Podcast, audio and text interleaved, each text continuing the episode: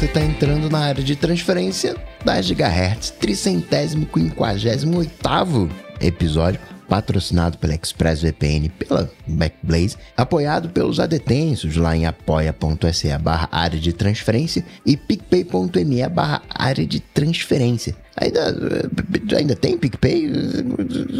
É, então, né? PicPay pegou todo mundo de surpresa. Quem apoia, quem é apoiado. Mas felizmente, um assunto que a gente vinha discutindo internamente eu e o Rambo, o PicPay vai acelerar a nossa decisão. Então temos algo a anunciar, não é uma mudança ainda do pagamento, mas vai rolar, né? Vai, vai ter um jeito das pessoas apoiarem sem ser pelo PicPay. Sem É intermediários. Não o que é temos sempre- link ainda, É. mas vai ter um link aí nas próximas semanas. Agora só ano que vem. Aí, ó. Foi a cota da piada, pronto.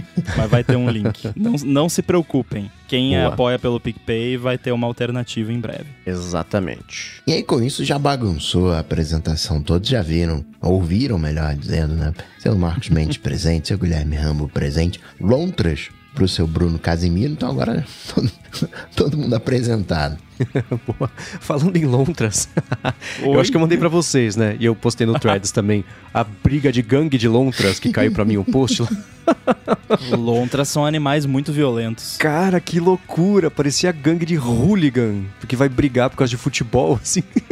eu vou deixar na descrição aqui, o vídeo é muito engraçado. Parece que uma, sei lá, um grupo de lontras foi lá num rio que pertencia a um outro grupo de lontras, e aí você vê um monte de lontra nadando assim numa linha, tipo desse Esparta, indo de encontro e outro e começa a rolar pancadaria de lontras, umas saem da água, outras vão atrás, pega, puxa pra água de novo. É muito engraçado.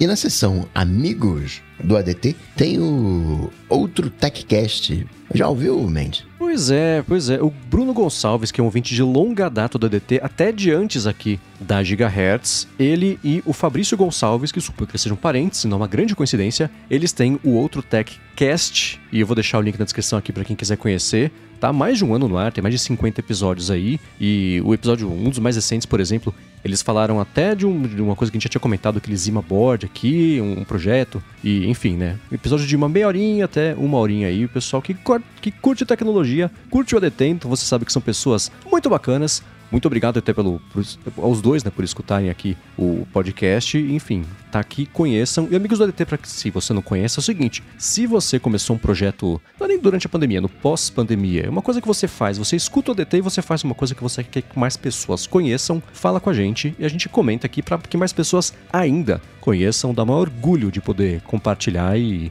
e mostrar coisas bacanas que quem escuta a gente aqui faz web afora. Então tá aí, outro TechCast, conheçam, assinem e, claro, com aquela educação característica de ouvintes aqui do ADT, comentem com eles o que vocês acharam e, enfim, né? Sempre bacana todo mundo se ajudar. Acho que vale desassociar o termo pandemia do Amigos do ADT oficialmente, né? Excelente ideia. Estamos chegando em 2024, né? Covid ainda existe, se cuidem, mas, né? Amigos do ADT, manda aí as coisas legal que vocês estão fazendo para falar em português correto e aí a gente, né, divulga aí e dá uma conferida e, com- e ajudamos aí a divulgar os projetos dos amigos do ADT, né? Então, Exato. esquece pandemia, não, não tem mais nada a ver com pandemia.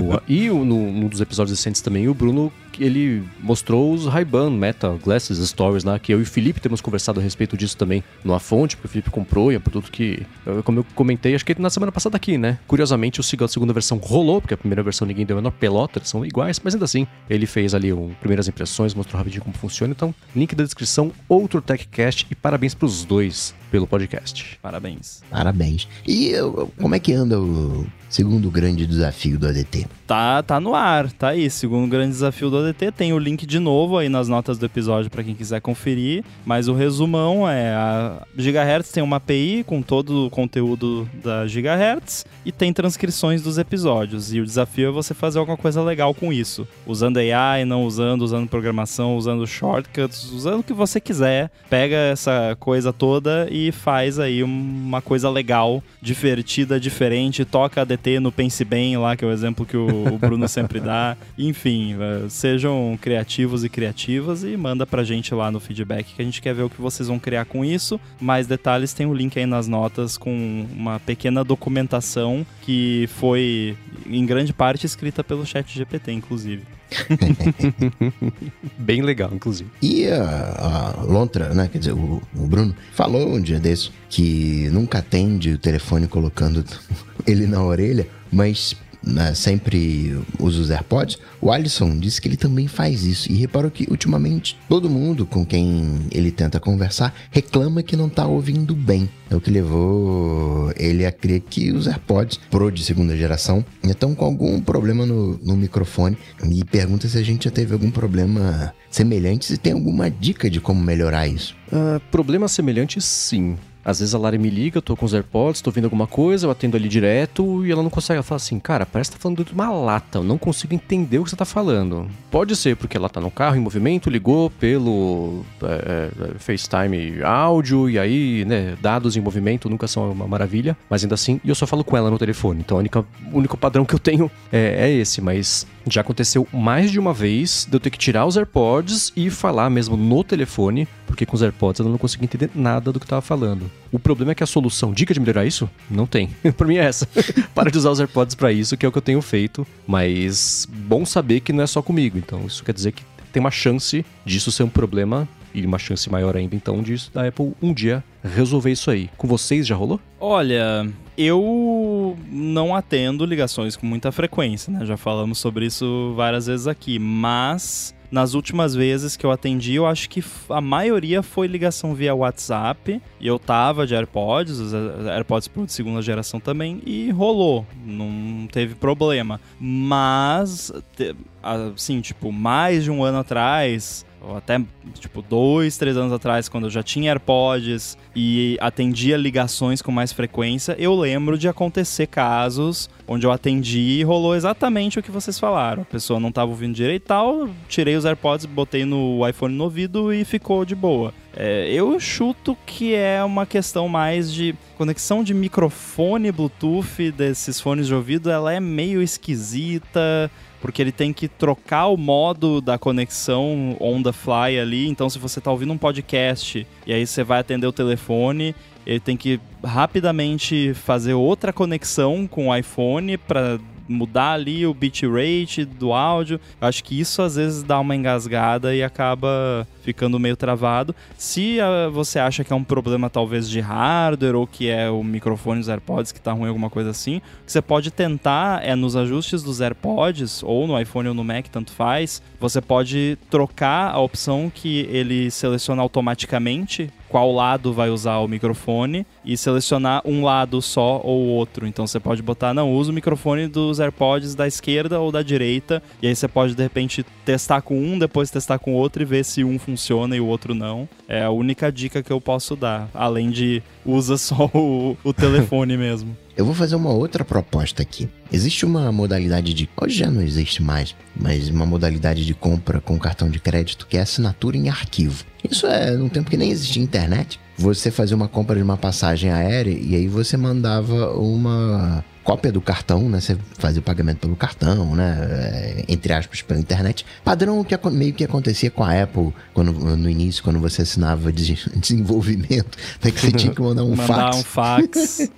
Mais ou menos isso. Né? Você fazia lá o, o, processo da compra, né? Fechava lá a compra e tal. Agora manda aí por fax o, o cartão de crédito. E aí eu peguei o meu cartão de crédito e escaneei e mandei por fax. Aí a pessoa do outro lado, nossa, mas que qualidade, como é que você fez isso? Né? A pessoa se surpreendeu pela qualidade. Então eu vou aplicar essa mesma proposta, essa mesma teoria aqui. Alguém já se encantou quando vocês estavam usando os, os AirPods Pro, no sentido de, caramba, pô, tô te ouvindo bem, de onde é que você tá falando? Isso nunca aconteceu comigo. Ninguém nunca Não. falou, cara, que microfone maravilhoso. né? Os AirPods Pro é, é bom pra gente. Mas quem tá do outro lado, eu nunca ouvi elogios. Na parte de microfone desses fones de ouvido, o Bluetooth é muito ruim. É, sim, né? Uh, o negócio que tá enfiado na sua orelha, sua boca tá longe. Me surpreende ter um microfone e quando ele saiu, a gente se surpreendeu positivamente porque a gente achou que ia ser pior ainda. Lembra? Não, As e já melhorou. sobre isso. Melhorou horrores. tipo, do normal pro Pro melhorou muito, do Uhum. Pro pro Pro de segunda geração melhorou mais ainda, mas ainda é uma porcaria. Sim. Então, tem coisas que, que, como diria o Galvão Bueno, a física não permite, né? Então, pode ser isso, mas, mas é, é, aparentemente é um problema mesmo. E nas polêmicas do ano, o José falou que não acredita porque a gente não fez uma menção ao remessa conforme nas polêmicas do ano. Ele tá indignado aqui, né? Um viciado em comprinhas da China. Tá aí. Você vê como eu não lembrava disso, eu fiquei eu li umas três, eu falei, conforme o quê? Remessa conforme alguma coisa, né? Aí eu que percebi que não, isso é um- é termo que aconteceu alguma coisa ao longo desse ano, mas. É tipo Find My, né? Quando saiu também. Exato. Find My o quê? Né? Eu falei, faltou uma Remessa palavra aqui. conforme o quê? É, né? Então- Conforme eu te avisei, você vai pagar imposto. Exato.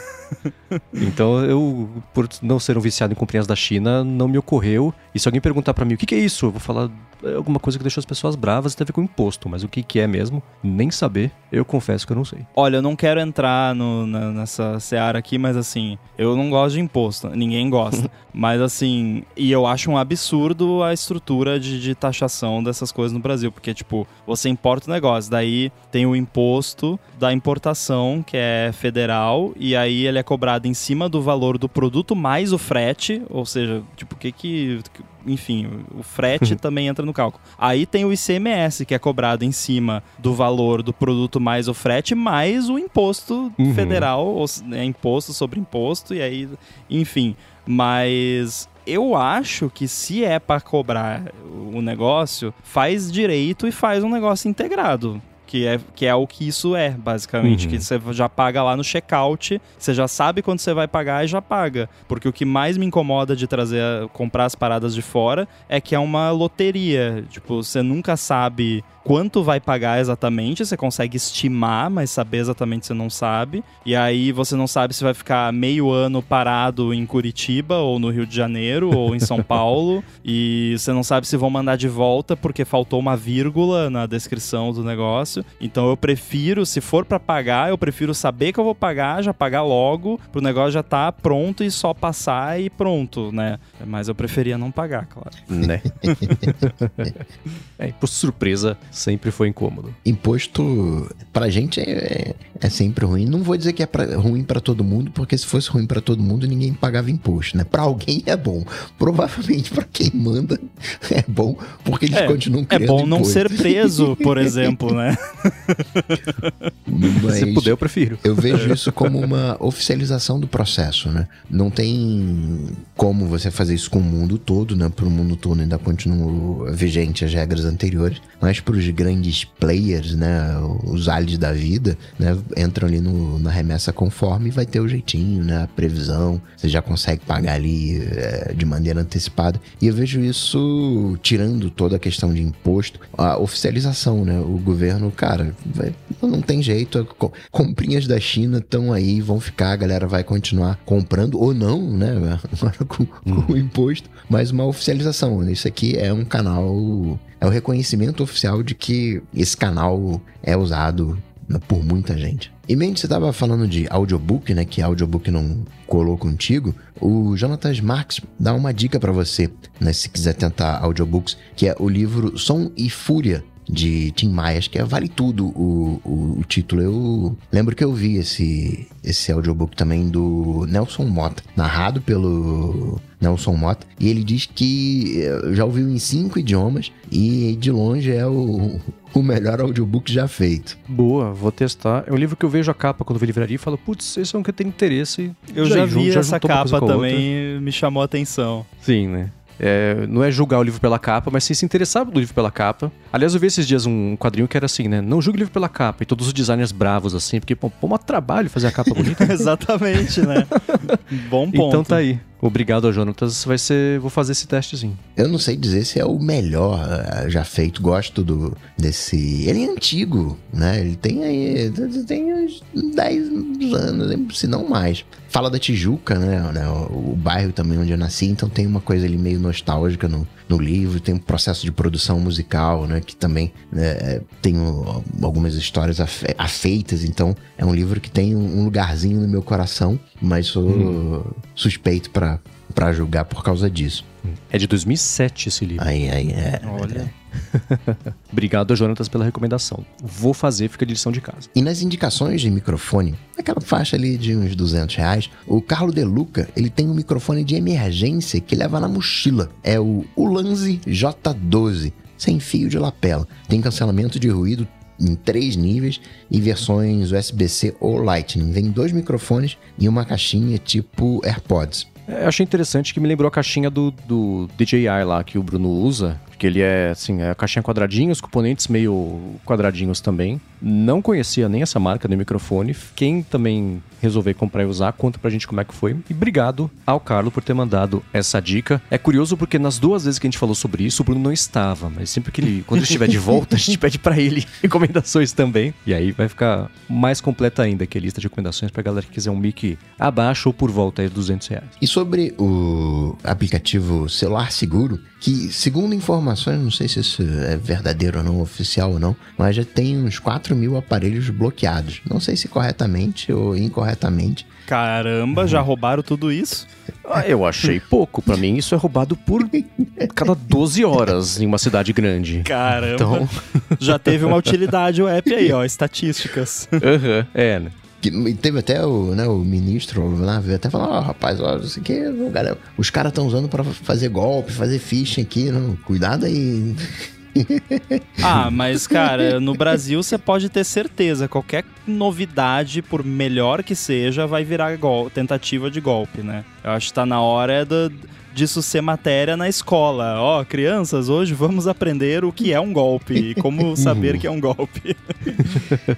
e nessas, o Allen disse que né, a gente comentou sobre a geolocalização né, sendo entregue de bandeja. E ele diz que, pelo que ele pode pesquisar, não necessariamente o aplicativo precisa estar instalado no aparelho. Você pode fazer esse cadastramento no aparelho, né, é, diretamente no site celularsiguro.mj.gov.br. E aí vou colocar uma vírgula. Eu diria até uma outra coisa além, né? Junto o melhor dos dois mundos instala o aplicativo, faz o cadastro e depois você desinstala o aplicativo. e aí vai precisar, né? Teve ali a, a, emergência. Claro, né? Você não vai estar com o seu aparelho, então tanto faz se vai estar instalado ou não. Você vai Verdade, precisar né? Do, né, do aparelho de confiança. Aí você fala para a pessoa, né? Ó, entra lá, instala o aplicativo, entra lá e dá, dá início no processo da baixa do meu aparelho. Tem uma opção também, quando aparecer a janelinha permite que esse app use sua localização, você bota não. também. né? Ano passado a gente não necessariamente traçou planos, mas expressou algumas vontades em relação a 2023. E acho que a gente poderia passar isso em revista. Mas antes, tirar um minuto aqui do episódio para agradecer a ExpressVPN, que está patrocinando esse episódio do ADT. A ExpressVPN oferece duas grandes vantagens, que são uma conexão segura para você navegar e a possibilidade de você usar a internet como se estivesse em qualquer país do mundo. A privacidade, todo mundo já sabe, quando você se conecta, especialmente em um Wi-Fi público. Não é nada impossível e nem é muito difícil, na verdade, alguém se enfiar ali no meio da conexão e colocar os dados trafegados em risco. Com o ExpressVPN, você protege a sua conexão e você passa a usar o seu dispositivo, seja computador, seja celular, tablet ou até TV. Né? Chegou para Apple TV né? agora também, tudo criptografado. É como se você tivesse numa espécie de modo anônimo permanente. Isso quer dizer que ninguém consegue rastrear sua atividade e nem olhar para os dados trafegados. Já a parte de você poder se conectar como se estivesse em qualquer lugar do mundo é ótima, porque você pode acessar o catálogo Netflix como se estivesse nos Estados Unidos, por exemplo, que é diferente do que ela disponibiliza aqui no Brasil. A mesma coisa para outros serviços de streaming, não só de vídeo como de música também. E ao contrário, também funciona. Então, se você estiver fora do país e quiser acessar um vídeo do YouTube, por exemplo, que só está liberado para o Brasil, com ExpressVPN você vai lá na lista de uns 100 países que ela oferece, seleciona Brasil, ativa e pronto, dá para ver o vídeo. Uma preocupação que muita gente tem com VPN é como isso afeta a velocidade de conexão e isso é uma coisa com a qual a ExpressVPN também se preocupa. Por isso ela oferece uma conexão rápida, sem atraso, conexão estável, confiável e conexão segura ainda por cima. Para conhecer melhor a ExpressVPN, faz o seguinte: acesse expressvpn.com/adt e com esse link você vai ganhar 3 meses grátis na assinatura do plano anual. Você tem 30 dias para testar também e ainda por cima, assinando por meio desse link, você ajuda aqui o podcast. Então acessa lá expressvpn.com/adt, garante seus 3 meses de graça na assinatura do plano anual e começa a navegar pela internet de forma segura, sem ninguém bisbilhotando o que você faz. Muito obrigado, ExpressVPN, pelo patrocínio do ADT e pelo apoio a toda a Gigahertz. Valeu. Valeu. E aí, Mendes, uma coisa que te empolgou né, no ano passado, para 2023, era ir no bar Red Frog, em Lisboa. Rolou? Não. Ah, Não rolou, porque é o seguinte, esse, por muitos anos era o único bar de Lisboa que estava na lista dos 50 melhores do mundo. E eu, eu devia ter feito a reserva, essa é a verdade, né? Mas eu cheguei por lá, fui fazer a reserva, que eu te passasse lá uma semana em Lisboa, e a reserva que dava pra fazer era só pra daqui um mês, assim. Por ser muito concorrido e pequeno, tal, etc. Acabou que eu não fui lá no Red Frog. E nesse ano também eles acabaram saindo da lista dos, dos 50 melhores do mundo, saiu a lista ah agora em novembro não dá mais pra ir atualizada. agora. É, né? E é uma coisa que meu irmão comenta comigo, né? Quando sai a lista dos melhores bares, essa é do último ano, né? Você tá indo no bar depois que ele entrou na lista, mas não quer dizer que ele vai estar na próxima lista. Então você tinha que ter ido no bar antes dele entrar na lista, porque quer dizer que ele era bom. Então é, rolou isso aí. Mas, por, em cima do Red Frog tem um outro chamado Monkey Mesh. E esse eu fui e é mó legal. Até recomendei pro Felipe. O Felipe foi lá com o William Max. E nessa viagem que eles fizeram agora lá pra Portugal. E não sei se foi melhor do que ter ido lá no Red Frog, mas foi. Não sei, esses bares, eles têm um, Os que entram na lista, principalmente, tem um, uma pegada meio fresca, assim, né? E o Monkey Mesh não tinha nada disso, né? Ele tinha lá. Eu até postei no, no story quando eu fui. Era um drink com uma folha de morango, o que era bem curioso. E ela era meio borrachuda, assim, feita de morango, com uns, uns maggots em cima. Só a parte, a casquinha deles, assim, com. Como é que é maggot? É. é larva, L- né? Larva, larva. É, e só, sei lá, proteininha deles assim, e era tipo um Negroni, foi uma mistureba meio doida e, e funcionou. Mas não deu pra ir no Red Frog. Quem sabe, voltando a Lisboa, eu reservo com antecedência e consigo ir. Então, não rolou. Mas ainda assim deu pra conhecer. E lá no Monkey Mesh, o pessoal, sentei no balcão, o pessoal deu dica de bar, de restaurante, de lugar pra ir, pra visitar. Foi até melhor até do que ter ido lá, mas não rolou. Porém, no ano passado, quando, quando o Anderson Silva fez a pergunta do que a gente esperava que acontecesse em 2023, que não tivesse a ver com tecnologia, eu dei duas respostas. Falei, vou viajar, espero poder ir no, no Red Frog. E falei que o meu outro plano era um plano secreto, que quando rolasse, eu ia comentar aqui. Então você não vai comentar. Rolou, eu pedi a Larissa em casamento, ela falou que sim. Então, Ah, eu não ia parabéns. estragar a surpresa com sei lá quanto tempo de antecedência contando aqui no podcast, mas conforme prometido, eu falei que ia comentar quando acontecesse. Rolou. Então esse era o plano secreto que eu tinha pra esse ano. Eu achei que não que eu falei que não tinha rolado porque eu achei que o plano secreto era aprender programação. Na, esse foi o que eu, eu- eu- mantive em segredo e falei no área de trabalho, depois a gente até comentou por aqui. E atualizei no área de trabalho, e não custa falar aqui também. Desisti. Concluí pela milésima vez que eu não nasci pra ser programador, não gosto, não me divirto, meu talento não é esse, meu cérebro não funciona assim. Admiti derrota e eu vou continuar sendo um não programador praticante, porque pra trabalhar com isso não ia rolar, não funcionou. Agora, eu acho que a intersecção da, do, do que você tá fazendo com o mundo da, do- da programação e, e tudo mais tá funcionando porque eu percebo, por exemplo, que a frequência com a qual você pede pra eu explicar alguma coisa pra você tá diminuindo cada vez mais. você só manda, às vezes você manda a parada que você escreveu só pedindo pra dar uma revisada. Ó, falei besteira? Não. Uhum. E geralmente não tem nada demais assim, tem só pequenos nitpicks. Então, Sim. alguma coisa você aprendeu esse ano. É, né? A parte técnica, sei lá, a parte intelectual técnica funciona, mas na hora de pôr a mão na massa, que é o que eu mais gosto das coisas que eu faço e que eu gosto, aí Pois não é. funciona, né? É aquilo de que você se diverte, o Coca se diverte resolvendo problemas e quebrando problemas menores, e meu Deus, a API funcionava, parou de funcionar porque eu mexi no não sei o que, deixa eu ver o que que foi, e vai lá. Não, é assim.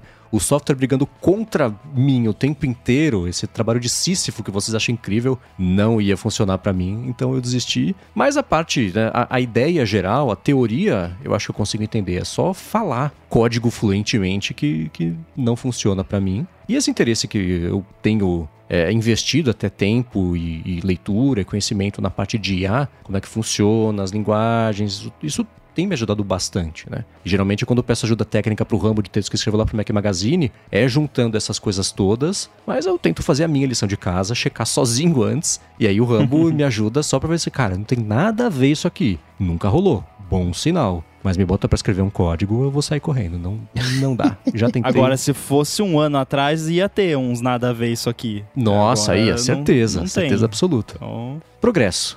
Mas e é engraçado porque você já tinha dito, né? Pô, tentei já aprender a programar várias vezes, sem desistir. E aí eu falava, não, mas continue insistindo, porque eu também foi assim, e tudo que é uhum. novo que eu tento aprender, eu desisto umas cinco vezes e depois vai.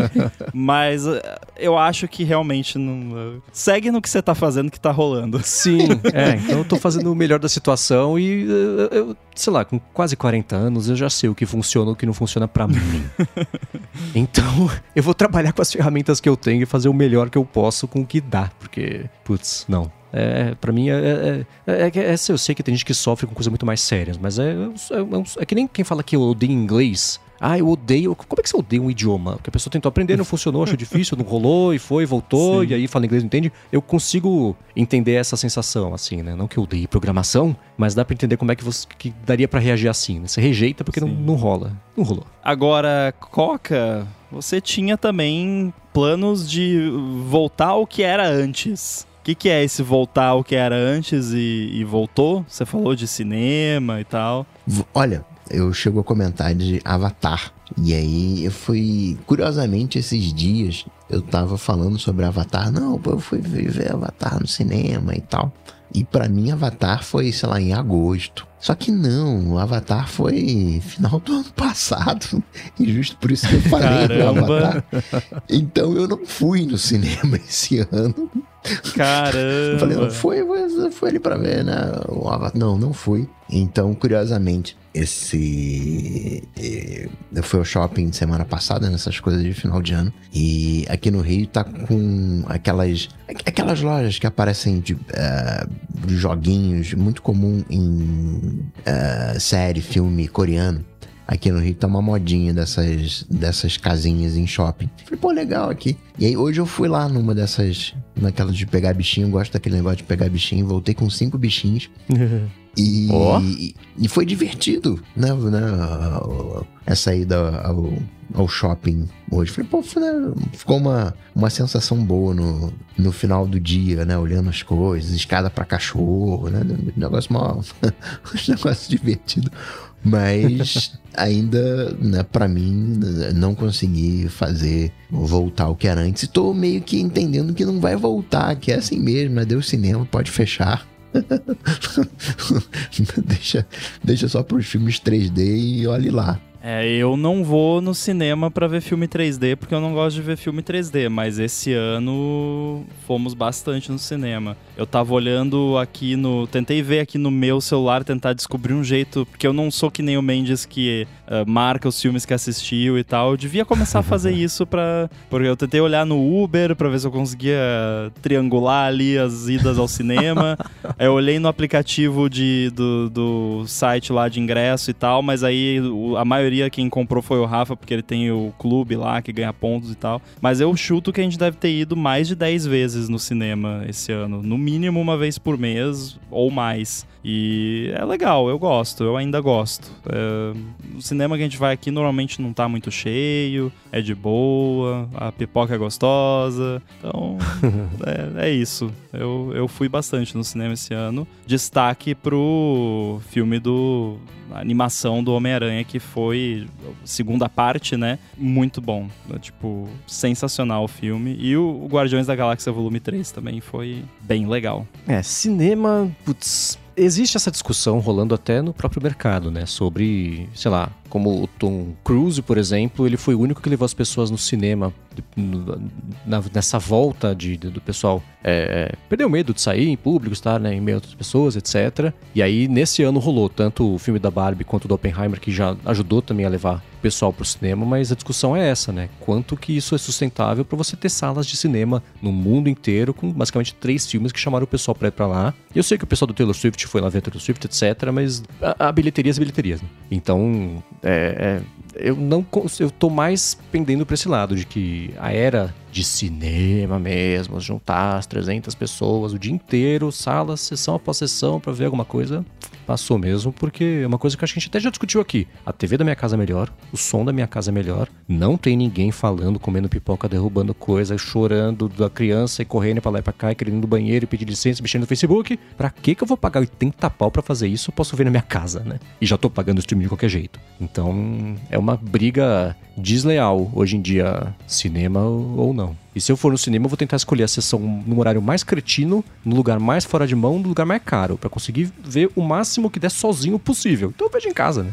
Então, Cara, é bizarro que a gente dá muita sorte com isso no geral aqui, porque mesmo em sessões mais lotadas, assim, hum, a gente não tem muito problema com pessoa mal educada e tal. Uma co eu fico, desculpa, mas eu fico indignado a pessoa que leva criança pro cinema quando não é um filme de criança, né? Quando é um filme, né, tipo, vai assistir Minions e não vou reclamar que tem criança no cinema. Óbvio que vai ter criança no cinema. Aí tudo bem, mas tipo, ah, sei lá, vai assistir lá um filme que a classificação é 16 anos, e aí tem pessoa com criança pequena por mim nem podia deixar entrar, mas é porque é só para incomodar mesmo. Mas enfim, é, no geral não não rola.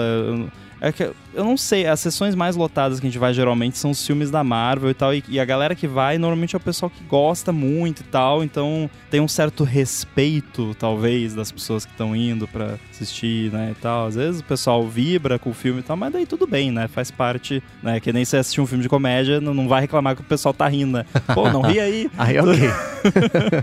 não. O filme de comédia até fica melhor com claque. e você, Rambo? O seu plano, você estava empolgado com suas férias? Essa é a primeira viagem de férias, de fato, né? Desde aí de 2020. Você ia matar saudades da Itália. Como é que esse era o seu plano imediato ali. Eu acho que você estava tão empolgado com ele que não falou sobre o plano de 2023 inteiro, mas da parte de viagem, como é que foi o seu ano? rolou, rolou muito. Rendeu Pô, até fiquei... lá do B. É, Quer dizer, fiquei... podcast secreto ou não secreto. Ih, vazou aí, ó. fiquei muito feliz, a viagem foi maravilhosa, matei muito bem a saudade da Itália, mas já quero ir de novo. E deu para comer carbonaras de diversos formatos, sabores e tudo.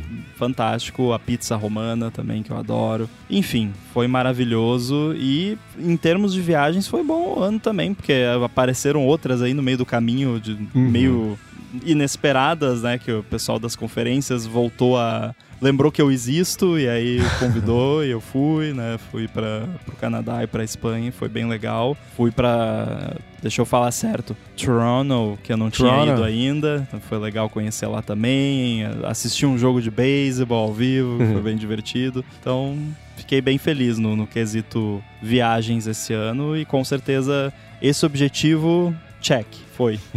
e para 2024, quais são as expectativas tech. É uma, uma espécie de bola de cristal pro ano que vem. a gente precisa de um nome bom para isso. Tinha pensado em calendário de cristal, vai ser uma coisa anual, mas é muito cretino. Mas enquanto a gente chuta aqui, a gente vai pensando em nomes também, para poder fazer parte do, do, do, léxico aqui da história da Gigahertz e fazer esse prêmio anualmente aqui pros chutes e adivinhações, expectativas. Mas seguindo a nossa tradicional ordem alfabética aleatória, o Rambo pode começar com a primeira rodada aqui, com o seu chute. Eu vou primeiro dizer que, quem sabe, o pessoal manda pra gente aí ideias de uh. nomes para esse joguinho, né? É, é um joguinho novo que a gente vai fazer aqui. O Bruno, como ele não tá hoje, a gente, no próximo episódio que ele tiver, a gente dá, abre para ele dar os chutes dele, porque como é anual, acho que é bom todo mundo participar, né? Sim. né? Mas aí o Bruno participa na, no próximo. Então, vamos lá. Chute que é algo que vai acontecer de tecnologia esse ano. Tem que aparecer no evento. Ah, não. Esse não. É. Olha, eu vou chutar algo que se não aconteceu, eu vou ficar bem chateado. É LLM da Apple no iPhone. Apple GPT carangueja GPT, sei lá, algum, algum tipo de AI no, embutido ali em algum sistema da Apple. Acho que eles estão mostrando aí com papers e código open source, N coisas que eles estão fazendo, que tem algo vindo aí, mas vai que não dá tempo para esse ano, né? Vamos ver. É, a expectativa de todo mundo é meio essa uma coisa que foi isso que eu até comentei essa semana, acho que foi na fonte, né? Que tem um motivo para ninguém ter lançado ainda um assistente de telefone, um assistente virtual, na verdade, baseado em LLM, porque o custo de fazer isso funcionar e o, o quanto precisa de hardware também para fazer funcionar bacana é meio alto, né? Então, é um desafio bacana. E se a Apple for a primeira a fazer isso, né? Porque o, Google tem lá o Bard, etc. Mas o Google Assistente não é baseado no Bard, né? Eles estão estruturando os pouquinhos para fazer, mas ainda não tá. Não tá por motivo, né? É difícil, é um problema difícil de resolver, como diria o Facebook. Então, se a Apple for a primeira a trazer um LLM, assistente de telefone, não só de telefone, mas pro Mac também, mas o telefone acho que é o uso mais, mais óbvio que a gente teria para isso. Vai ser bem legal. Fico muito curioso sobre a utilidade disso offline versus o que é precisado de internet para poder funcionar, etc. Hoje a análise da Siri já é feita no aparelho, então já é um indicativo de que, não só da Siri, de quase os assistentes todos estão usando pelo menos em parte isso. Então, uma parte está resolvida, outra parte é a inteligentização disso no nível que a gente se acostumou com os chat GPTs aí da vida. Então, bem curioso, empolgado, não só para ter acesso a isso, mas para ver como eles vão resolver esse desafio de fazer rodar local e no telefone isso aí. Eu acho que como seria algo com um set de tarefas não totalmente aberto, como é o Chat GPT, que ele, o Chat GPT pode ser qualquer coisa que você quiser, bem dizer, né? Você instrui ele, ele faz o que você quiser. E então, como eu imagino que não seria algo assim, seria algo mais focado nos recursos que você faz no aparelho, de mexer em configuração, fazer coisa com foto, com texto. Acho que tende a ser mais plausível de, de que eles consigam, ainda mais depois, né, da, daquele paper que você fez um resumo fantástico, né? Vamos deixar o link aí nas notas do seu artigo lá no Mac Magazine explicando, porque eu não tava por dentro e, e eu usei o seu artigo para aprender. Então tá, tá muito bem explicado lá, que eles acharam um jeito lá de dividir partes do modelo para memória flash, memória RAM, puxar só o que precisa e tal, e possibilitar rodar isso no device. Então acho que o fato disso ter um, um set de recursos menor tende a ser algo mais. Uh, que, que eles consigam atingir isso até o final do ano que vem. Mas enquanto isso, o teclado continua travando, né? Então. É verdade. Vai tá saber, tá piorando. né? É verdade. É, para isso eu não sei se. Porque você vê as principais. Tudo bem que é uma outra escala, mas a Amazon, por exemplo, tem um processador chamado Inferentia que ela fez que é só para isso, essa parte das IAs, etc. Eu não sei se o, o. como é que chama os núcleos lá do, do, do, chip da Apple, que são os de, de IA? Perfor a Neural Engine? Neural Engine, exatamente. Acho que ela sozinha não seguraria esse uso contínuo. Então eu fico pensando se para fazer isso funcionar precisaria de mais um chip, mais um processador ou um outro pedaço ali que fosse mesmo parte do, do, do próximo Apple Silicon feito para iPhone, porque o custo disso para funcionar mesmo é meio grande para fazer direito, né? Então eu acho que se isso for rolar, a gente vai ter aí ou no chip do próximo iPhone uma parte ainda mais parruda só para isso de IA, ou um chip feito mesmo só para isso, separado ali do M3 de algum jeito, não sei. Do M3, do, do Apple Silicon de algum jeito. Então, essa parte técnica é curiosa. É, a Neural Engine atualmente passa a maior parte do tempo contando azulejo, né? Tipo, ela não, ela não tem muito o que fazer lá. Ela fica quietinha lá e aí, opa, tirou uma foto, apareceu uma foto nova aqui, deixa eu ver o que, que tem nessa foto. Aí uhum. vê lá o que tem na foto, dorme, né? Aí a Neural Engine tem narcolepsia atualmente. Ela fica lá dorminhoca maior parte do tempo. Então, de repente, eles poderiam. Porque toda geração nova de chip aumenta a Neural Engine. Uhum. Acho que até agora, dos M e, e os A correspondentes, sempre aumentou a Neural Engine. Agora tem não sei quantos quintilhões de transistores. Aí aumenta de novo, mas ó, esse pedacinho a mais aqui a gente deixa reservado para fazer modelo LLM. Pode ser alguma coisa assim. É, hoje um M3, por exemplo, do Mac são 16 núcleos que tem a Neural Engine. Não sei se é até 16 ou se o M3 básico, se o Max é 16, mas 16 Acho tá- que Neural. Engine é a mesma em todos, eu acho. Mas qual seria o uso no dia a dia que eu daria pra isso? Porque quando a gente fala de chat GPT, né, é, tem todo um...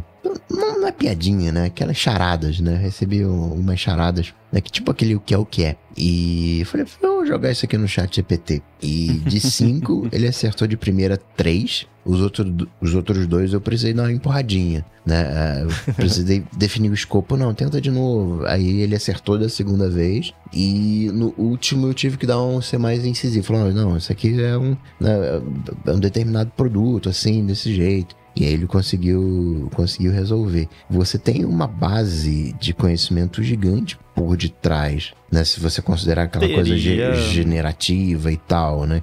Para que, que eu usaria no meu dia a dia um- um- uma Siri GPT? Teria que ser treinado numa base de conhecimento grande, mas é que a base de conhecimento é uma coisa. A base de conhecimento você usa pra fazer pergunta, por exemplo, né? Ah, que ano que foi não sei o quê. E aí ele acerta ou não, né? Às vezes ele erra, mas enfim. Mas eu penso mais na parte mais burocrática mesmo, de resolver problemas, fazer tarefas. Pegar dois exemplos, o que eu já dei aqui, que é ajudar com as planilhas lá. Em vez de eu precisar pegar o PDF, enviar lá no chat GPT, fazer uma instrução tal, eu poderia direto no Numbers arrastar o PDF lá e falar, transforma isso aqui num CSV ou já bota aqui nessa tabela pra mim. E ele faz. Ou então, o que eu usei, eu tava planejando a ceia de Natal. Aí eu fiz uma lista do, do, do- do que eu ia servir na janta. Aí eu fiz uma lista de compras. Aí eu pedi pro chat GPT, mandei pra ele o que, que eu ia fazer, a quantidade de pessoas, a lista de compras e falei, esqueci algum ingrediente? E ele falou, ó, seria bom você comprar tal coisa e tinha umas duas coisas que ele falou que realmente eu tinha esquecido. Então já ajudou aí. E aí eu falei, ah, agora divide essa lista de compras em sessões. Eu quero uma sessão dividida de acordo com como os produtos são organizados no mercado, e aí nos setores do mercado, e outra, eu quero que você separe ingredientes, porque isso era uma semana antes. Eu quero que você separe ingredientes que não é bom eu comprar agora, que seria bom comprar só na véspera do dia, porque é coisa que estraga e tal. E ele fez bonitinho, né? Não sei se seria tão bom assim no começo, mas se pudesse pelo menos fazer essas brincadeirinhas de faltou alguma coisa aqui, eu vou, eu vou fazer bolo, tem farinha e leite, faltou alguma coisa, ele conseguir falar, ó, faltou ovo, né? Acho que dá pra fazer isso, né, Apple? Uhum.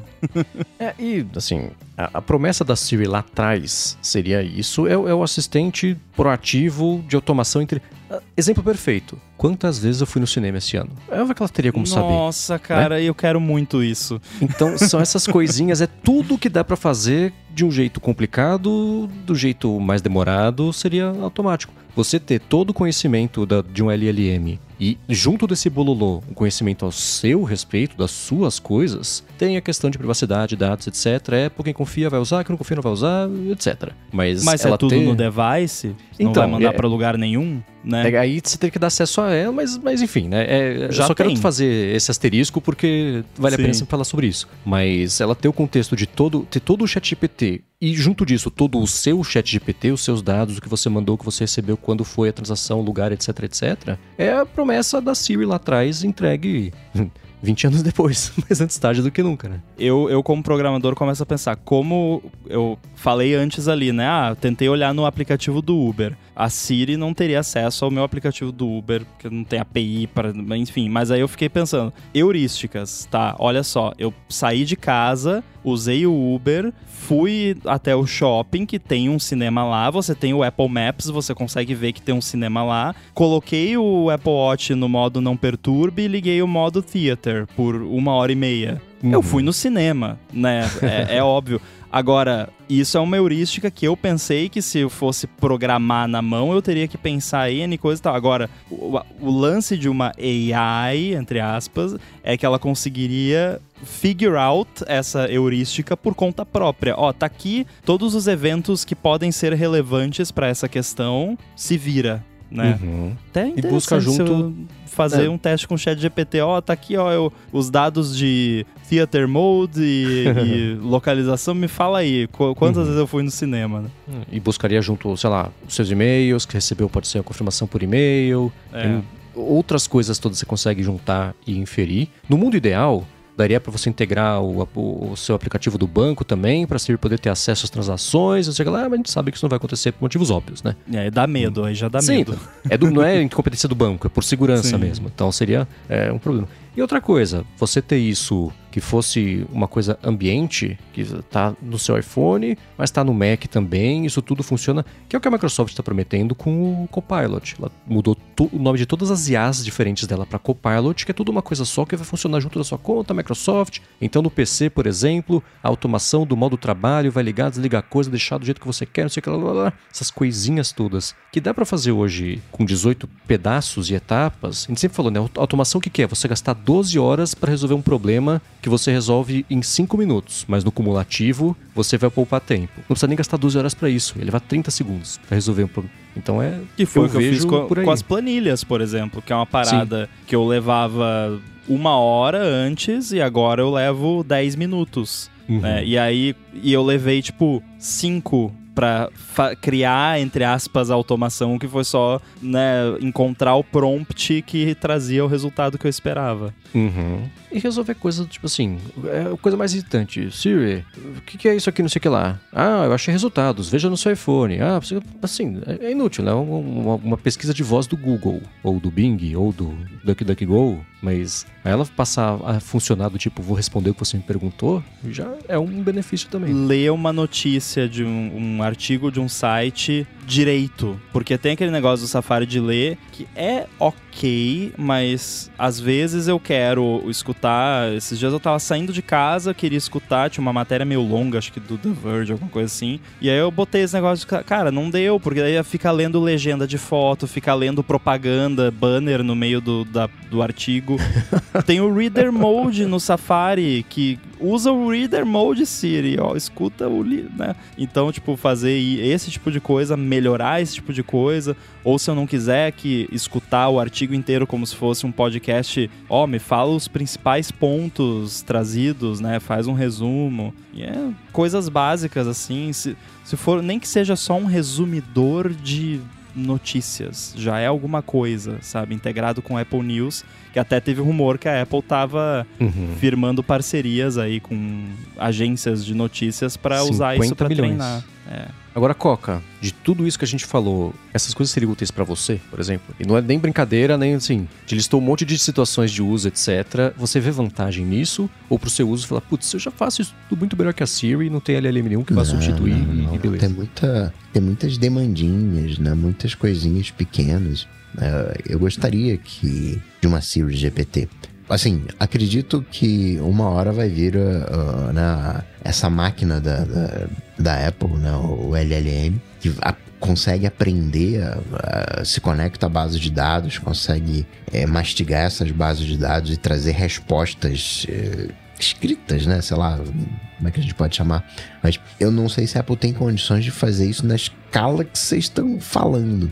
Porque da maneira que eu vejo, tava até comentando, né, como o chat GPT se, se democratizou ao longo de 2023. E eu vejo cada vez mais isso ficando específico, exatamente pelas dificuldades do chat GPT tem de você ser específico. Então, ah não, eu vou ter aqui um assistente de design, né? Então é o carinha que vai cuidar ali do meu Photoshop e ele vai ser específico, treinado para as coisas de Photoshop. Né? E eu vou ter um carinha de, de, de- Excel, de numbers, treinado para as coisinhas de Excel, de, de numbers. Porque quando você meio falando de IA, né? Você vai fazer tudo, você acaba não fazendo nada. Então eu consigo ver uma Siri GPT ali focada em automação, focada ali no, no- em resumo, focado em coisas de, de Safari, em tarefas bem específicas para conseguir entregar um resultado do que um, um gênio da lâmpada, né, mais parecido com o chat GPT que a gente tem hoje, que é capaz de resolver qualquer coisa. E aí a minha dificuldade é conseguir entender qual vai ser o escopo que a Apple vai uh, fechar. Não, não, eu vou fazer aqui uma automaçãozinha de Siri. Eu vou deixar você perguntar coisas sobre geolocalização, que eu entendo aqui. Eu vou porque a informação tá lá, né, de alguma, de alguma maneira, né? É, é, eu acho que é exatamente uma Siri GPT de fazer com que ela funcione melhor, mas ainda para coisas muito muito simples. Ela não vai assumir uma responsabilidade. Cara, me diz aí quem é que. Qual foi o primeiro presidente, de, sei lá, de qual país? Porque entra na. ela tá assinando embaixo, né? E, naquela resposta. E é por isso que ela até joga o colo. Não, vai pesquisa lá na internet, se vira lá. Então eu acho meio que demais um, um modelo universal. Vai ser um modelo restrito para fazer com que a Siri funcione melhor, eu acho.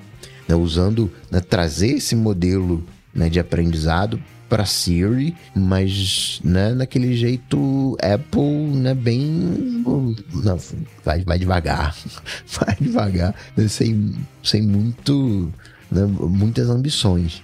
Eu acho que a própria criatividade, né, entre aspas, do modelo vai ser bem capada pela Apple, porque é aquilo que a gente já comentou aqui, que talvez seja um dos motivos da Apple ainda não ter soltado nem mesmo um teaser disso, porque a Apple tem aquela coisa meio Disney, assim, que tem que ser tudo mágico e perfeito e não pode ter uma coisinha ali. Então, imagina se a Siri fala um palavrão. Meu Deus, né? Ou uhum. se a uhum. pessoa pede para inventar uma historinha lá e inventa uma historinha de cunho racista, alguma coisa assim. Imagina a treta que ia dar, né? Sendo que aconteceu isso tudo com o ChatGPT, com o da Microsoft, com o do Google, e as pessoas comentam, viram notícia e tal, mas não é como se fosse da Apple. Se fosse da Apple, é o fim da empresa, demite Tim Cook, fecha, faliu, Apple is doomed, né? Então eles têm um peso muito grande de responsabilidade quando eles fazem essas coisas. Não que as outras empresas também não tenham, óbvio que tem, mas é que eu, eu sinto que a reação quando essas besteiras acontecem nas coisas da Apple é muito maior justamente porque eles têm essa coisa de ser tudo bonitinho, certinho e não pode ter nenhum palavrão, não pode ter pornografia. No... E aí, se alguém é mais criativo lá e consegue fazer a, a carangueja falar besteira, né, já tem o gemidão da Siri, né? Não sei se isso conta. né? A gente vai deixar um link do, do gemidão da Siri, ouçam com fone de ouvido.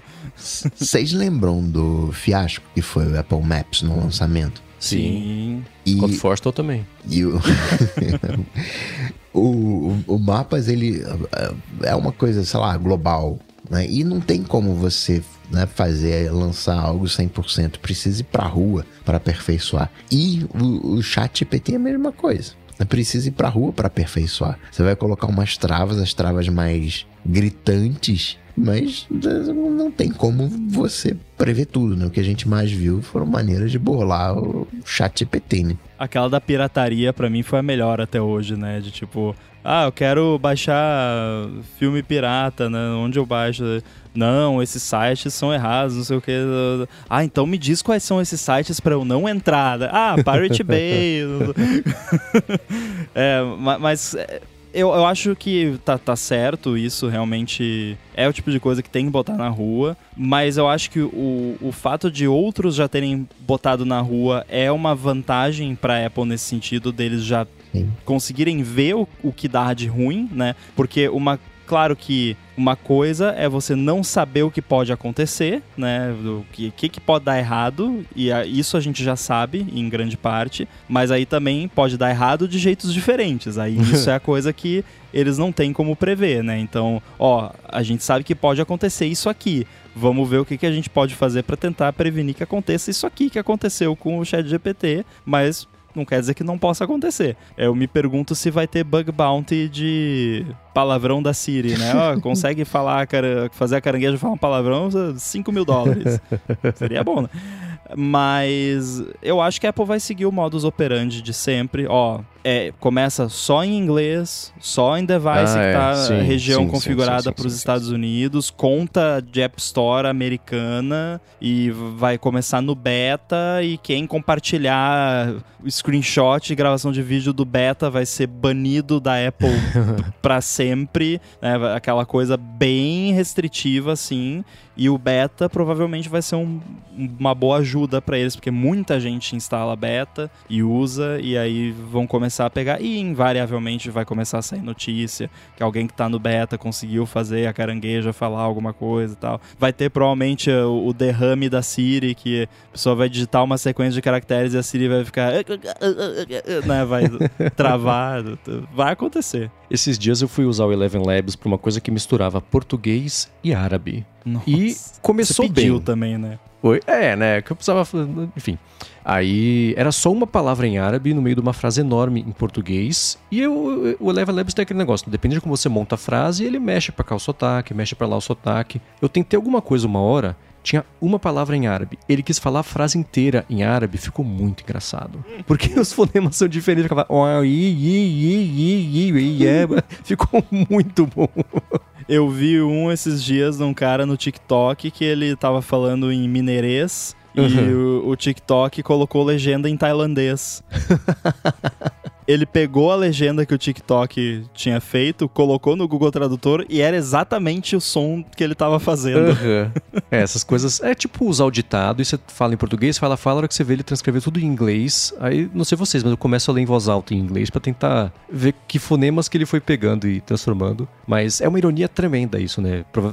Essa hipótese da, da Siri GPT, por exemplo, só vir em inglês, porque uma das vantagens gigantescas desses LLMs é que ele é treinado em tanto dado e gramática é basicamente matemática, ele já sai de vai de saída falando trocentos idiomas, né? Tanto o Eleven Labs com áudio, quanto o ChatGPT também, é, é, entende de cara um monte de idioma, mas como também acho que vai ser uma coisa controlada e bastante limitada, tem um monte de estudo que mostra como o desempenho desses LLMs geralmente é melhor no idioma que, isso é óbvio, né? Que as pessoas que trabalham nele sabem falar, então Dog fooding, né? é, exato, né? Então os idiomas que não são tão frequentes até tem, mas o desempenho é muito pior. A qualidade das respostas, a quantidade de alucinações, isso varia bastante mesmo. Então faz sentido ter no comecinho esse limite. É uma pena por um lado, mas se a gente olhar do ponto de vista de investimento, não sei, porque a Siri foi assim e até hoje a Siri é a Siri, né? Mas ainda assim, vamos ser otimistas aqui, vai, o ano tá acabando. E essa foi só a primeira resposta. Pois é. Acho que a gente pode tentar ir um pouco mais rápido nas próximas, né? Beleza. E você, Coca? Carro elétrico. A gente vai ficar cada vez mais encantado pelo carro elétrico. A gente tem um preconceito com carro elétrico, né? Motor a combustão, aquela potência, aquela coisa toda. E o motor a combustão, né, do, do nosso carro, né, a gasolina tem 25%, 30% de eficiência energética. O resto vira tudo calor. O motor elétrico converte 90%. Assim, é, é, a galera fala, pô, gastei menos. Não é nem porque a energia elétrica é mais barata que a gasolina. É porque esse troço aqui é três vezes mais eficiente do que o outro. É mais leve. 50 quilos é um saco de cimento. Você, entre aspas, né, pega e coloca na- nas costas. Na- e é um motor extremamente é, confiável. A gente tem geladeira aí, é um motor elétrico que tá lá na geladeira, no ar-condicionado, é tudo motor elétrico, Rumba, né? A gente vai sair por aí dirigindo um Rumba, uma, uma enceradeira, um- uma geladeira, e a gente vai ficar encantado porque tem menos manutenção. E vai ser legal, isso não vai acontecer ainda agora, ainda demora um tempo, porque Embora ah, o carro elétrico ele seja uma coisa antiga, né? Lá no comecinho a gente tentou o carro elétrico, tentou várias vezes, só que não tinha bateria. E agora a gente né, tem, claro que não dá para fazer uma viagem, cruzar o Brasil inteiro, então tem problemas de alcance, e- mas isso vai virar uma chavinha onde a gente vai buscar por aquela coisa de direção autônoma que não vai ser agora, mas vai virar a necessidade, a busca. né? Os carros, eles vão naturalmente ficar mais eh, tecnológicos, embora eles sejam muito tecnológicos. Hoje em dia, não estou dizendo que eles não são, mas tem, né, é- ainda é muito mecânico.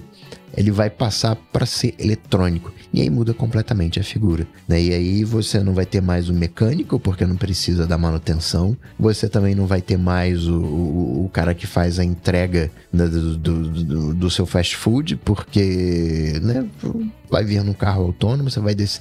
A gente já tá descendo para pegar a comida, a gente vai descer, apertar lá uma senha, retirar a comida. E, e isso vai num, num, num crescente.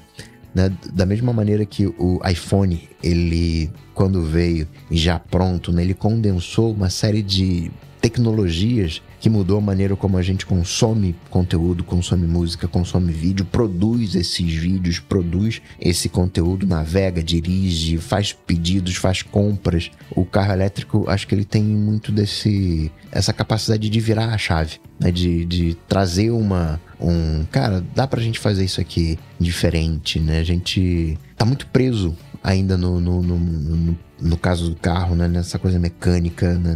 nessa coisa de, de, de gasolina e, e, acaba que não dá espaço para vir, vir algo realmente novo. Tá pensando aqui que carro elétrico, na real, não vai virar a chave, né? Porque você liga ele com um botão, né? Ah, não. Desculpa. É, eu, concordo. Eu, eu, sei lá, eu acho que. Eu, eu, torço, na verdade, né? Nem que eu acho que o carro elétrico ele tenha aparecido meio tarde demais para as pessoas que, que vão perceber que não precisam de carro nem elétrico, nem a combustão, nem puxado por burricos, não precisa do carro, né? Que existem alternativas, etc. Mas eu sei que é, mais esperança do que outra coisa. Mas concordo que é, o caminho não, é existe esse, né? uma questão, Mendes, que é um modelo de negócios. Aí se a gente vai vender e comprar, se a gente vai alugar, aí é uma outra, né? Aí é, uma, uhum. é um outro cenário. Mas como tecnologia, é, carro a combustão já deveria estar aposentado faz tempo. Sim, isso eu, eu já concordo. fico imaginando ônibus elétrico autônomo que você vai lá, pega e tal, porque eu tenho um negócio de eficiência. O Coca falando ali da eficiência do já me dá um faniquito assim. E outra coisa que me dá faniquito, mas não existe uma solução simples, eu sei. É aquele lance, você olha, tipo, quantidade de carro ali, quantos daqueles carros que cabem cinco pessoas tem uma, o motorista, e só. E, tipo, dá uma dor, assim, tipo, carregando trocentos toneladas de metal aqui para levar uma pessoa, né? E aí, não estou dizendo que a solução, não, tem que proibir o carro, tira todo mundo, enfia no ônibus à força. Mas, né, se tivesse, né, bastante, um monte de ônibus elétrico confortável, com ar-condicionado, que você só chega lá, entra, né, pistola ali o Apple Pay, senta no banquinho e vai pra onde você quer ir. Pô, seria mó legal, né? E o carro é a segunda coisa mais cara que a gente compra, né? A primeira tende a ser a casa, que a gente passa ali umas 16 horas por dia, né? Enfim, 14 horas por dia. Carro, a gente usa duas vezes por dia, passa uma, duas horas por dia dentro dele. Né? A gente faz muito pouco uso do carro. Tem dias que a gente nem usa o carro. Né? E, e, é um, um, um bem extremamente caro. É tipo a CPU do computador, né? Que você falou lá que tem que ficar trabalhando, né? Pô, você tem ali o negócio, né? Se bem que o carro deprecia um pouco mais que a CPU do computador, né? Mas... O carro é a Neural Engine, conforme é. que você acabou de falar. Exatamente. Não usa exatamente. 95% do tempo. Faz sentido. E é caro. Uhum. Mas e você, Mendes? Olha, para mim no ano que vem, eu acho que isso é uma coisa que não é uma ideia 100% original, mas eu concordo com ela. Uma coisa que o Scott Galloway comentou esses dias é que o Google deve seguir acelerando e ultrapassar a Microsoft junto com a OpenAI aí na parte de iniciativas de IA e voltar ao como era antes, o mercado de pesquisa, etc. Acho que foi o Benedict Evans hoje publicou lá no thread assim: "Ah, eu sou velho o suficiente para lembrar a época que apareceu o ChatGPT e todo mundo achou que o Bing fosse ser o maior motor de buscas da história". E, três dias depois já não era mais, né? Então eu acho que ano que vem vai ser o Google mostrando que correu atrás do tempo perdido ao longo desse intervalo todo aí que o ChatGPT pegou todo mundo de surpresa e ele já mostrou lá o Gemini. Foi um vídeo todo estabanado, eles, eles mentiram com fatos, né? O que o Gemini faz basicamente, porque o vídeo de demonstração é inteiro feito, é, montado em cima de capacidades reais ali do, do modelo. Mas tudo que o modelo faz, que eles mostraram lá, ele faz de verdade. Muito o ChatGPT faz hoje em dia também, né? É só o jeito que você empacota a mensagem para mostrar. Mas eu acho que a partir do ano que vem,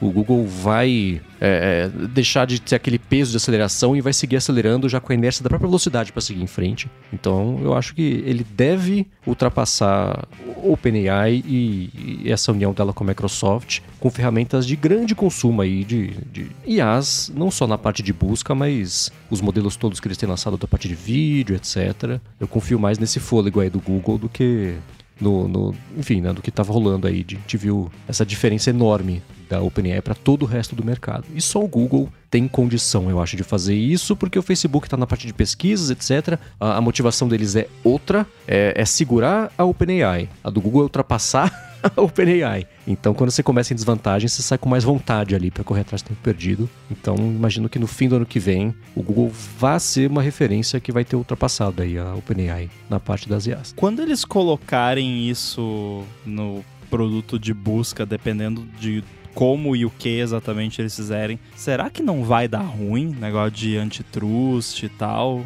E de hum. tipo você faz uma pergunta no Google, porque já é assim até certo ponto, mas ainda com limites. E aí, tipo, faz uma pergunta lá e pá, resposta ali que ele catou em trocentos sites e, e ninguém mais acessa nenhum site. Pega tudo lá e o Google tá pegando de graça e botando anúncio ainda. É, né? isso vai acontecer. Eles podem fazer do jeito mais correto possível, isso vai acontecer. E não estou fazendo, dizendo que eles vão fazer do jeito mais correto possível. É uma possibilidade. Né? O processo vai. É que nem a gente fala da Apple, né? Ela pode lançar ou não lançar alguma coisa, ela vai ser processada do mesmo jeito. Porque ela lançou, porque ela não lançou, porque ela lançou assim, porque ela lançou assado. Então isso certamente vai acontecer. E é uma questão que não é só. A gente acabou de falar do, do, do, do negócio da Apple, né? Que o Times vazou que a Apple está conversando com os veículos para investir 50 milhões de dólares aí para licenciar conteúdo, etc. Hoje o Times também abriu um processo contra a OpenAI e a Microsoft Microsoft por conta de uso indevido de informação deles. Isso sem dúvida vai acontecer. E tem iniciativas tipo o, o Robots TXT, só que para você não indexar coisas em LLM, isso pode virar um padrão de mercado? Pode. Mas sempre vai ter alguém que vai desrespeitar. O, é, o Google tem é, um destaque para tentar pelo menos servir de exemplo para fazer atitude, tomar atitudes positivas, mas eles terem uma LLM que vai puxar os, os resultados da web, apresentar como uma coisa própria, que não leve para lá, ainda mostra o link compartilhado pro Google Shopping pra você comprar o que você pesquisou, é antitrust, certeza. Já tem processos que rolam com isso. Mas o, o caminho que eu vejo que o Bing adotou, que o ChatGPT, a versão 4 hoje, que é o Bing no fim das contas, é, apresenta isso. Você pesquisa, ele dá resultados com os os, os, as referências e links para você ir seguir atrás da informação se você quiser, mas entregar informação direto na sua pesquisa é o que o público espera, né? Eu tenho uma pergunta, eu pergunto pro Google e ele responde. Hoje em dia eu tenho que ir até o lugar. Ele me responder direto, não tem como você é, processar, né? impedir isso por processos para uma coisa que é percebida como um benefício completo para os usuários, né?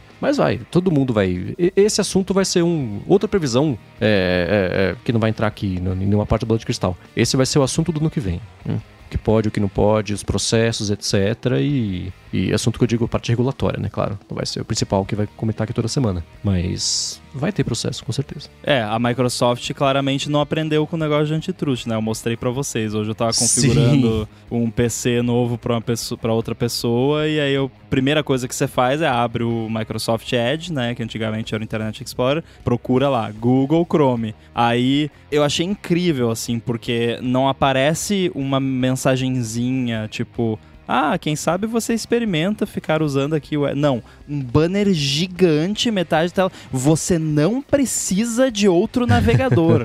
esse, essa é a mensagem. Uhum. Você já tem o melhor navegador. Cara, isso aí, olha, a Microsoft não aprendeu, né? E aí depois o, fui trocar o Google Chrome para ser o navegador padrão e aparece uma mensagem com dark pattern de botão pequeno e coisa. Você não precisa trocar o navegador padrão, pode usar o Microsoft. E aí, o pior ainda, eu troquei pro Google Chrome, depois eu cliquei num daqueles links daquele aquela aquele dashboardzinho da que fica previsão do tempo, essas coisas, abriu no Edge, mesmo o navegador padrão sendo configurado para o Chrome. Quer dizer, não, o seu navegador padrão é o Google Chrome, mas as coisas que a gente sugere, a gente vai abrir no Edge porque sim. Caraca, imagina se a Apple fizesse um negócio assim, você procurar no Safari, Google Chrome e aparecer, você não precisa de outro navegador. Caraca, fiquei chocado. Eu diria que se o Google fosse fazer algo assim de destaque, ele já teria feito. O Google hoje está brigando para que você veja os anúncios no YouTube. É, eu acho que né, o, o, Google não é mais uma empresa, é, não é de ponta palavra, mas o Google hoje é situação. Não é mais aquela startup, não é mais uma OpenAI que está chegando. Acho que o Google hoje está muito mais lento do que do que a gente imagina, né? Aquele Google que experimentava coisas, aquele Google que era capaz de pegar um motor de busca e colocar um serviço de e-mail de um giga, né? Que bugava a mente como um giga, né? Como, como assim? De pegar e colocar mapas associados com isso e colocar né, um, um Google Reader, um né, leitor de RSS, né? lançar as coisas conflitantes né? Não, não sei, eu acho que o, o Google vai ter sim a sua solução de IA. Talvez, né? ainda não tem um, um, termo ainda, mas a gente ainda está muito nos assistentes, assistentes, assistentes. Acho que vai chegar uma hora que a gente vai passar a chamar de, sei lá, aplicativo inteligente, né? Alguma coisa assim. Aplicativo. Aplicativo inteligente, vai, alguma coisa assim. Uh, mudando a categoria, né? Assumindo que a IA está incorporada e já faz parte, já é um natural. E aí a gente vai precisar dessa inteligência. Não é mais IA. O IA já acabou. O IA já virou carne de vaca. A gente quer inteligência. E aí a gente vai precisar dessa inteligência no Gmail, a gente vai precisar dessa inteligência lá no Google Docs e tudo integrado dentro do universo Google. E aí ele vai fazer isso com a tecnologia dele, com o Bard, mas não como algo exatamente de ponta, né, para né, ultrapassar a OpenAI. Acho que o Google é, já passou esse tempo do Google. Né? O Google hoje é uma empresa velha. Você trouxe um bom ponto, como esse é o bloco de AI, aparentemente, né? Todos vão é, ser, eu acho. Viu? Esse lance de que você falou de assistentes é uma parada que eu já tenho batido nessa tecla também, que eu acho que já passou, já chega desse negócio de chat, porque chat não é a melhor interface para a maioria das coisas. Teve a febre dos chatbots, que eu já tirei sarro várias vezes aqui, que era o futuro, né? Há seis anos atrás, aí todo mundo tinha chatbot e, e meio que morreu, mas aí com o lance da AI voltou, voltou muito melhor, né? Mas ainda assim eu concordo com o que o Coca falou, que o lance não é. O chat é, é a interface atual, como a gente interage com essas coisas. Eu tenho visto cada vez mais você escrever prompts para um chat GPT da vida como uma espécie de programação praticamente, porque você escreve de uma forma humana e como você escreveria para uma pessoa, mas tem todo um lance de você incluir todo o contexto do que você precisa ali para obter o melhor resultado. E os, o que eu tenho feito na, nas, nos produtos que eu pretendo lançar envolvendo essas coisas é abstrair completamente a parte de chat. Você não sabe que tem um chat, você não sabe que tem um prompt, você quer resolver um problema ou fazer uma tarefa ou criar algo alguma coisa e isso vai usar AI por trás dos panos, mas você nem. Ah, é um prompt, é chat GPT, não interessa, você quer que resolva o problema. E aí a gente vai ficando cada vez mais preguiçoso e eu cheguei no ponto que agora eu tô com preguiça até de escrever prompt. Então eu quero escrever uma vez e programar lá num, num, num app ou um serviço, qualquer coisa, e ele faz o, o que é para fazer. Então eu acho que o futuro é esse mesmo. O chat tem o seu lugar, tem problemas que o chat resolve, mas tem muitos problemas que você consegue resolver no chat, mas é tipo você abrir garrafa de cerveja com o carregador do Mac, né?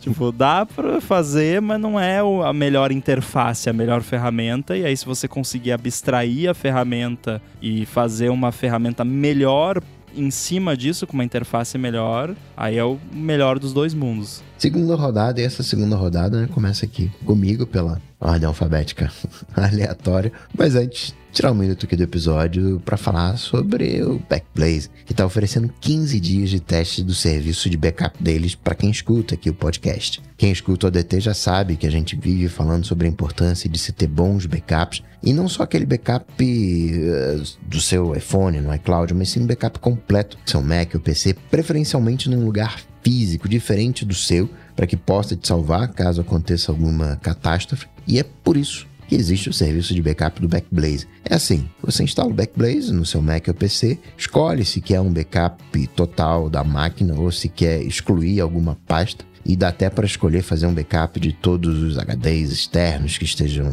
conectados nele também. Daí para frente, o Backblaze fica rodando em plano de fundo sem afetar o desempenho do computador. Aproveita aqueles momentos em que você não está trabalhando, quando a banda né, da sua conexão está mais livre e vai mandando o seu backup para a nuvem. Isso tudo é customizável, você pode definir o limite máximo de velocidade de transferência e configurar a criptografia ponta a ponta se quiser. Com o backup feito, se acontecer alguma coisa, você pode recuperar todos os seus dados fazendo download pelo Backblaze na web e ou então pedindo para que eles enviem um HD externo via FedEx. Aí é só devolver o drive em até 30 dias que eles devolvem o custo do HD. Um diferencial bem grande do Backblaze é que o serviço de backup deles é ilimitado de verdade. E os planos custam 9 dólares por mês, 99 dólares por ano, e aí você economiza 9 dólares ou então 189 dólares a cada dois anos, e aí você economiza o equivalente a 3 meses. Então, para conhecer melhor o Backblaze e fazer backups ilimitados do seu Mac ou PC,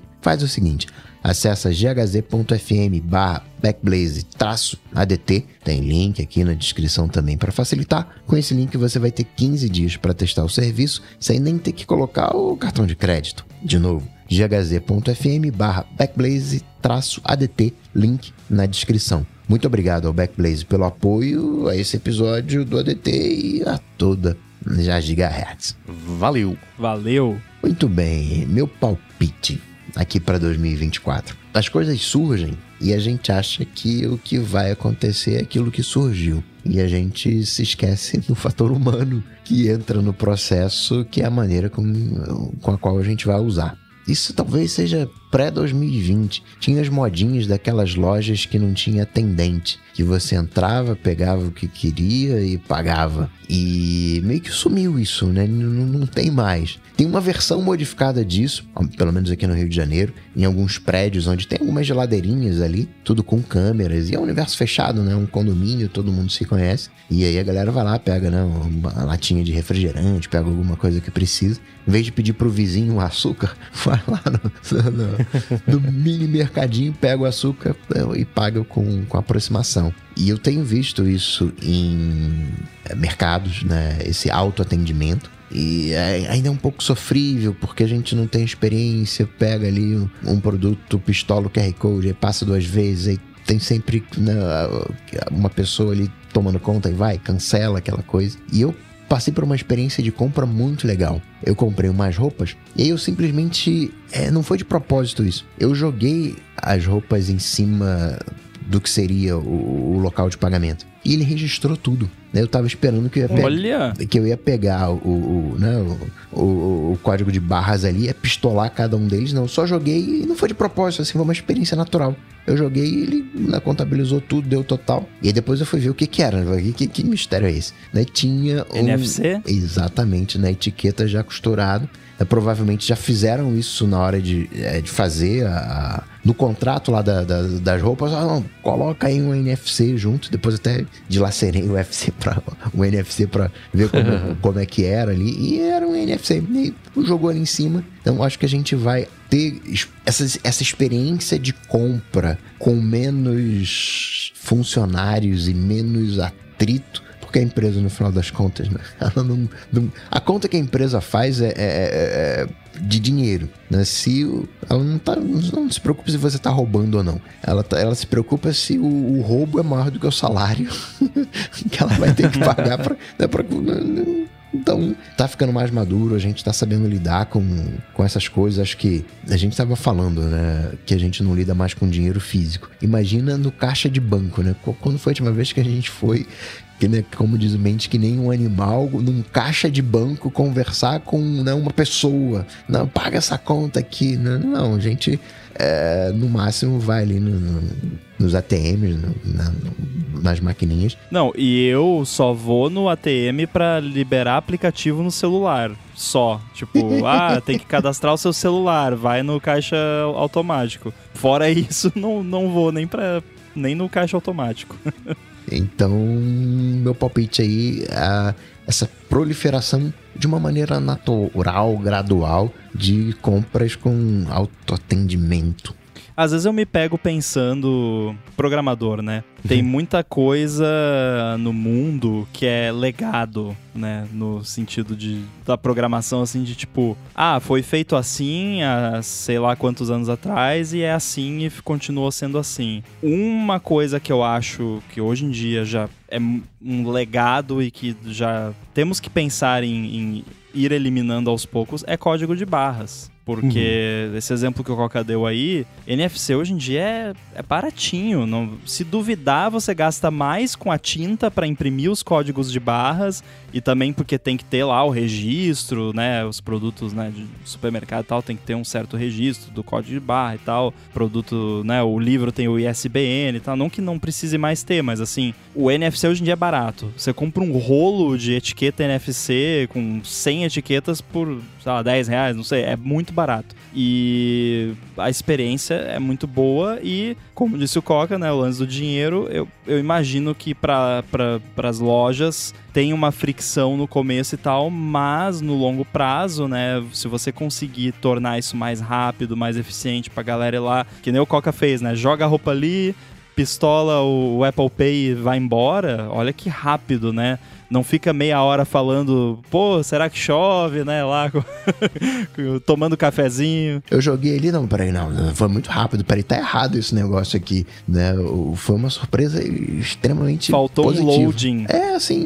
Tinha que ter um loading fake, né? Mas eu tô gostando do, do autoatendimento também, porque, enfim, eu não gosto muito de atendimento normalmente nesses lugares. E também porque acho que por ser um negócio meio novo ainda e porque tem muito coroa digital também aqui onde eu moro, no mercado aqui perto nunca tem fila no autoatendimento. E tem limite ainda no, no mercado que eu vou, normalmente tem quando eu vou no mercado, que normalmente eu já peço delivery. Mas quando eu vou, é sempre pouquinha coisa, é uma cestinha ali, 10 coisas no máximo, e tem um limite, acho que é só cesta que pode passar, não pode passar carrinho. E então, para mim é maravilhoso, porque acontecia de chegar ali e ter um, fila gigante, às vezes até na fila para poucos itens muita gente. E aí no autoatendimento normalmente não tem fila e vai ali rapidinho, passa e tal. É, realmente são só alguns edge cases ainda de tipo, ah, você pegou um queijo fracionado lá, que o código de barra tá meio borrado. aí você fica um tempinho ali tentando achar o ângulo certo e aí lê duas vezes, aí ferrou, né? Daí tem que é. chamar lá o, o carinha lá, né? Chamar o Pepe para resolver o seu problema. Pelo menos trocar para um QR Code, né? Que aí você joga de qualquer jeito, já facilita a leitura. Olha, depende o leitor do QR Code, né? Porque a gente tá acostumado com a câmera do iPhone que lê QR Code Talvez de qualquer isso. jeito, Talvez né? Talvez seja isso também. Mas tem um, uma pessoa que eu conheço que mora num prédio que é, tem aquele esquema que a pessoa manda um QR Code para você entrar no prédio e metade das vezes não tem, cara, não tem santo que faça aquele leitor de QR Code ler o QR Code da tela do celular, brilho no máximo, desliga o True Tone. Eu não sei se talvez é por causa do Face ID que fica piscando infravermelho, mas assim, se tá sol, esquece porque acho que ficar refletindo. Enfim, é, o negócio é NF NFC. NFC é vida. Nossa, não tem nada que me irrite mais do que o processo que parece entrando no Fort Knox cada vez que você quer entrar num prédio que você nunca foi. Ah, Escandar o RG, dá o CPF, certidão de nascimento, liga pro presidente, vê se você, você existe mesmo, vai pegar, sei lá, imposto de renda, escaneia seu RG, frente e verso, liga. Nossa, cara, isso. Não, e daí é um prédio moderno, não tem porteiro. É uhum. portaria remota. Aí você vai com o QR Code. Aí tem aquele esquema: tem o portãozinho da rua, que abre com QR Code ou com a tag, né? Mas normalmente se é visitante, você tem o QR Code. Aí, para você entrar lá dentro, na que vai de fato dentro do prédio, aí tem outro leitor. então você tem que ler duas vezes e aí você só pode ler lá depois que o portão de trás fechou. Uhum. Então você fica num limbo, você fica preso ali e se vem outra pessoa, às vezes vem morador do prédio querendo entrar e aí você ainda fica com a pressão assim de tipo é. O cara querendo entrar ali, ai meu Deus, lê logo, pelo amor de Deus, né? Fica tipo Masterchef, né? 30 segundos, né?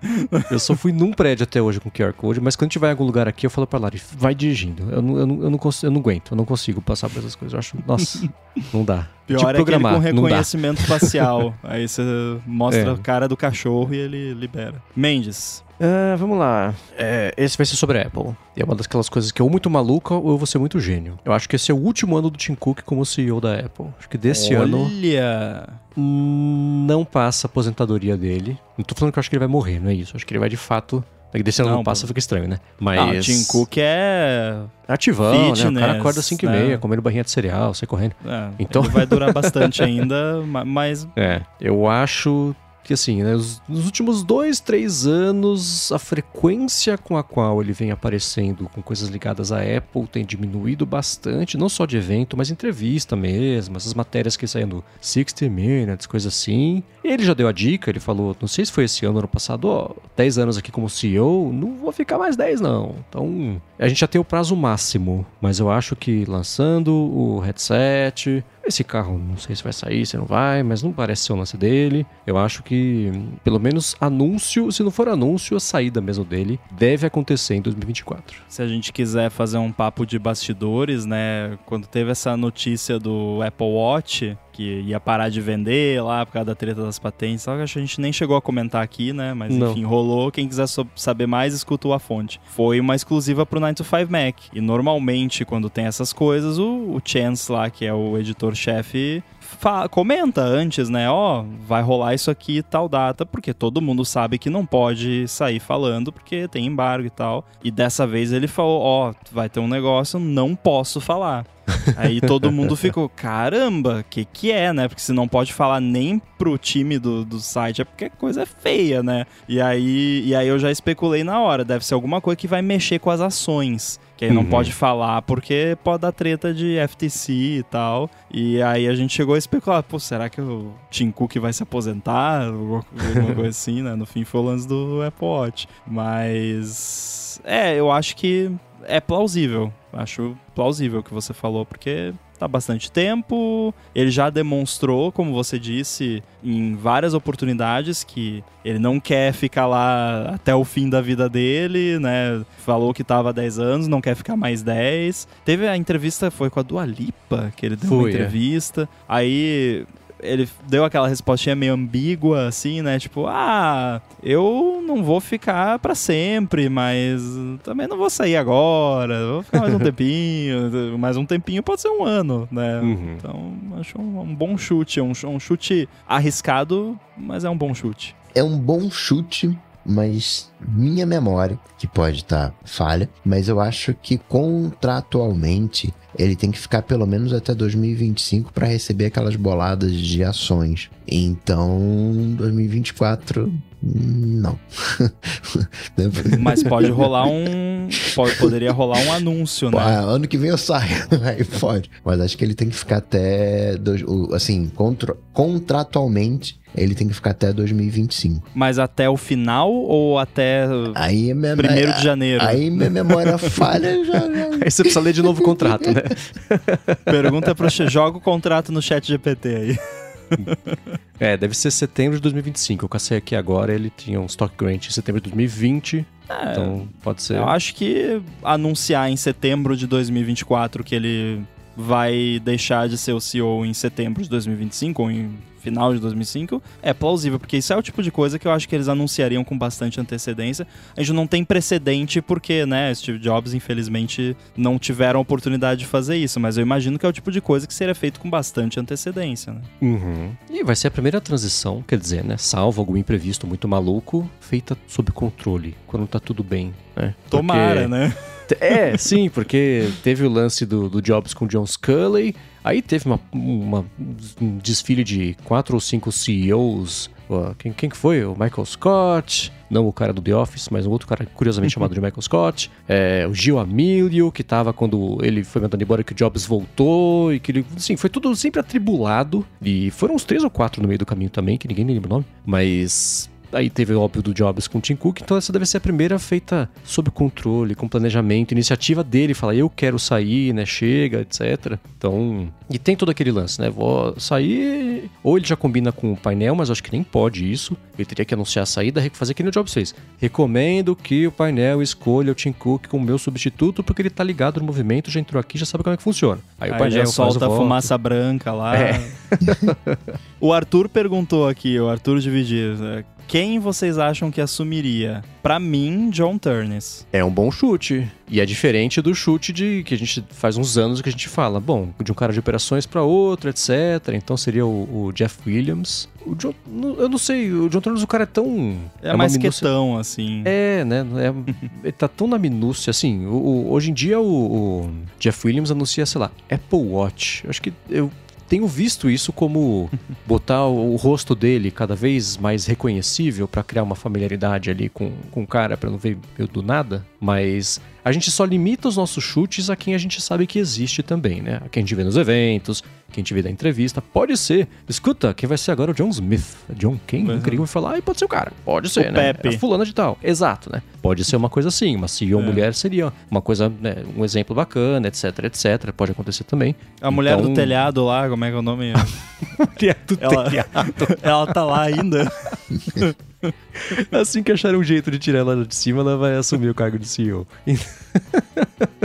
Então, mas o John Turnus, eu não sei, né? O cara, ele tá sendo responsável por uma coisa tão bacana e tão específica que distraiu o cara, entre aspas, com o cargo de CEO, que vai ter que estar segunda-feira e ver planilha de faturamento da Índia. Nossa, é sei é verdade. Lá, né? É que nem quando falava, ah, o Johnny Ive vai ser CEO. Cara, nunca não. vai ser CEO. Imagina ele tendo que lidar o com... O mesmo motivo de eu achar que o Craig Federighi também não seria. Porque, uhum. do ponto de vista de carisma, total, Sim. mas não, não é a vibe dele. Uhum. É, cada reunião chata ele sai correndo, que nem ele faz nos eventos pra buscar iPad. Então. É, é um cargo alguém... político, né? É, é alguém de números ou alguém mais diplomático. Porque é. hoje em dia, ser um bom líder de empresa, você tem que falar Excel fluente. Eu não sei. Excel deve falar Xcode fluente, mas Excel. Até o EdQ, talvez seria mais indicado pro cargo, o cara das parcerias, etc. Tá sempre ali enfiado nas, nas, nos rolês influentes, mas não sei. Eu, eu tendi a pensar nos últimos anos que era o Jeff Williams por ser uma continuidade natural de, de, de uma operações para outro e o cara vem aparecendo, mas eu acho que eu tenho esse viés. Eu chuto quem eu em tese, vejo nos eventos, que não necessariamente é que vai tomar o lugar. Em tese, né? O, é que a gente não, não, não é muito acostumado com esses CEOs, COOs, mas para efeitos práticos, o CEO é o chefão da parada. Né? Hoje quem cuida da Apple é o, o chefe de operações. Né? O, o CEO é quase que um presidente né? O, o, não sei como é que é, poderia colocar esse nome. Não, eu acho um, é um bom nome, é o Chief Executive Officer, é isso que significa, né? Sim, mas é, é, a gente acha que o chefe de operações é o cara que está cuidando dos contratos com a China. Não, ele está cuidando das operações de toda a empresa. Ele é o operacional, ele é o, o, o faz tudo, uhum. né? Ele é o, o, o, o gerente. Contra a regra. É. então, é, o, o natural de um, né, de, de, de, substituição de um, de um CEO é o CEO. Então seria o Jeff Williams. Entretanto, porém, todavia, o cara tem a mesma idade do Timóteo, né? O Timóteo tá com uns 60 Bom ponto. baixo ali, né? sei lá, uns 62 ali. O Jeff Williams tá com uns 58, assim, né? Eles são uma, uma, uma idade muito próximas. Então, não sei se. 63 Tim Cook, 60 Jeff Williams. Mas é esse, é, esse ballpark né? mesmo. E o Craig, 54. Já tem ali um, um né? Já tem mais uns 10 aninhos para queimar. Uhum. pra queimar, né? é, eu, eu acho que não sendo. Seguindo a, a linha que a gente tá falando aqui, poderia ser alguém entre aspas, anônimo, como você falou, né? Porque tem uma galera muito boa trabalhando lá, inclusive mais no alto escalão e tal, que a gente não vê por aí, porque é uma pessoa que não aparece. Uma pessoa não aparecer não quer dizer que não poderia ser CEO, né? Claro que eu não sei se isso pesa muito numa decisão, mas tipo, pô, vamos colocar uma pessoa que ninguém nunca ouviu falar, né? O que que o, o público, o mercado vai achar disso, mas acho que essa pessoa, a pessoa ninguém nunca ouviu falar, até ouvir falar, né? E se é Uhum. uma coisa planejada, ó, ano que vem já começa a botar essa pessoa pra aparecer nos eventos, pra falar de um produto ou outro ali e tal, pra fazer entrevista. E aí, na hora que chegar a hora, já- a pessoa já não é mais anônima, né? Já é conhecida. Tem outro C-level na Apple, além do, do Tim Cook e do Jeff Williams? Porque eu acho que todos os Tem. outros são É vice-presidentes tudo whatever. vice-presidente sênior. O Craig Federighi é vice-presidente sênior, a de Q, tem a Catherine Adams, Ah, que é sim. de General Counsel. Agora, de C mesmo, é tudo Senior Vice President. Você é o John, Sur- John Turner, Senior Vice President Ou Hardware Fellow. Engineering. É. O Jeff Williams é o único, ele é Chief Operating Officer mesmo, mas deixa eu ver assim, procurando por Chief. Que era o cargo do Tim Cook, né? É, exatamente, exatamente. Você tem o Luca Maestri, que é Senior Vice President e Chief Financial Officer. Sim. O Jeff Williams, que é Chief Operating Officer. E a Carol Surface, ironicamente, que é Chief People Officer. Luca Maestri ia precisar de uns tratamentos fonoaudiológicos, né? Ele é um cara que tem um sotaque bem forte. É tipo o Jacan, assim, eu preciso de legenda quando tem ele nos eventos. É, um sotacão italiano forte mesmo. Mas é, eu, eu tendo a pensar que é o seguinte, né? O, você colocar o cara de operações é pra fazer a empresa crescer. Ela já é a maior empresa do mundo. Eu acho que você tem que colocar um cara que seja familiarizado com pra onde a Puck tá indo lá, que é o, o- a frase do, do, do Wayne Gretzky, né? Que o Jobs usou lá no, no evento do lançamento do iPhone. Então teria que ser alguém que manje muito do próximo capítulo que vai vir por aí. Não sei se vai ser IA, e aí você tem o. Como é que ele Gian- chama? É outro Giandrea. sobrenome. Isso, isso. É, Gian Andrea, que veio do Google, mas não consigo imaginar, né? Ele Nunca ele num- numa sala sem janela, ele não saiu de lá até hoje. John Gian Andrea. É.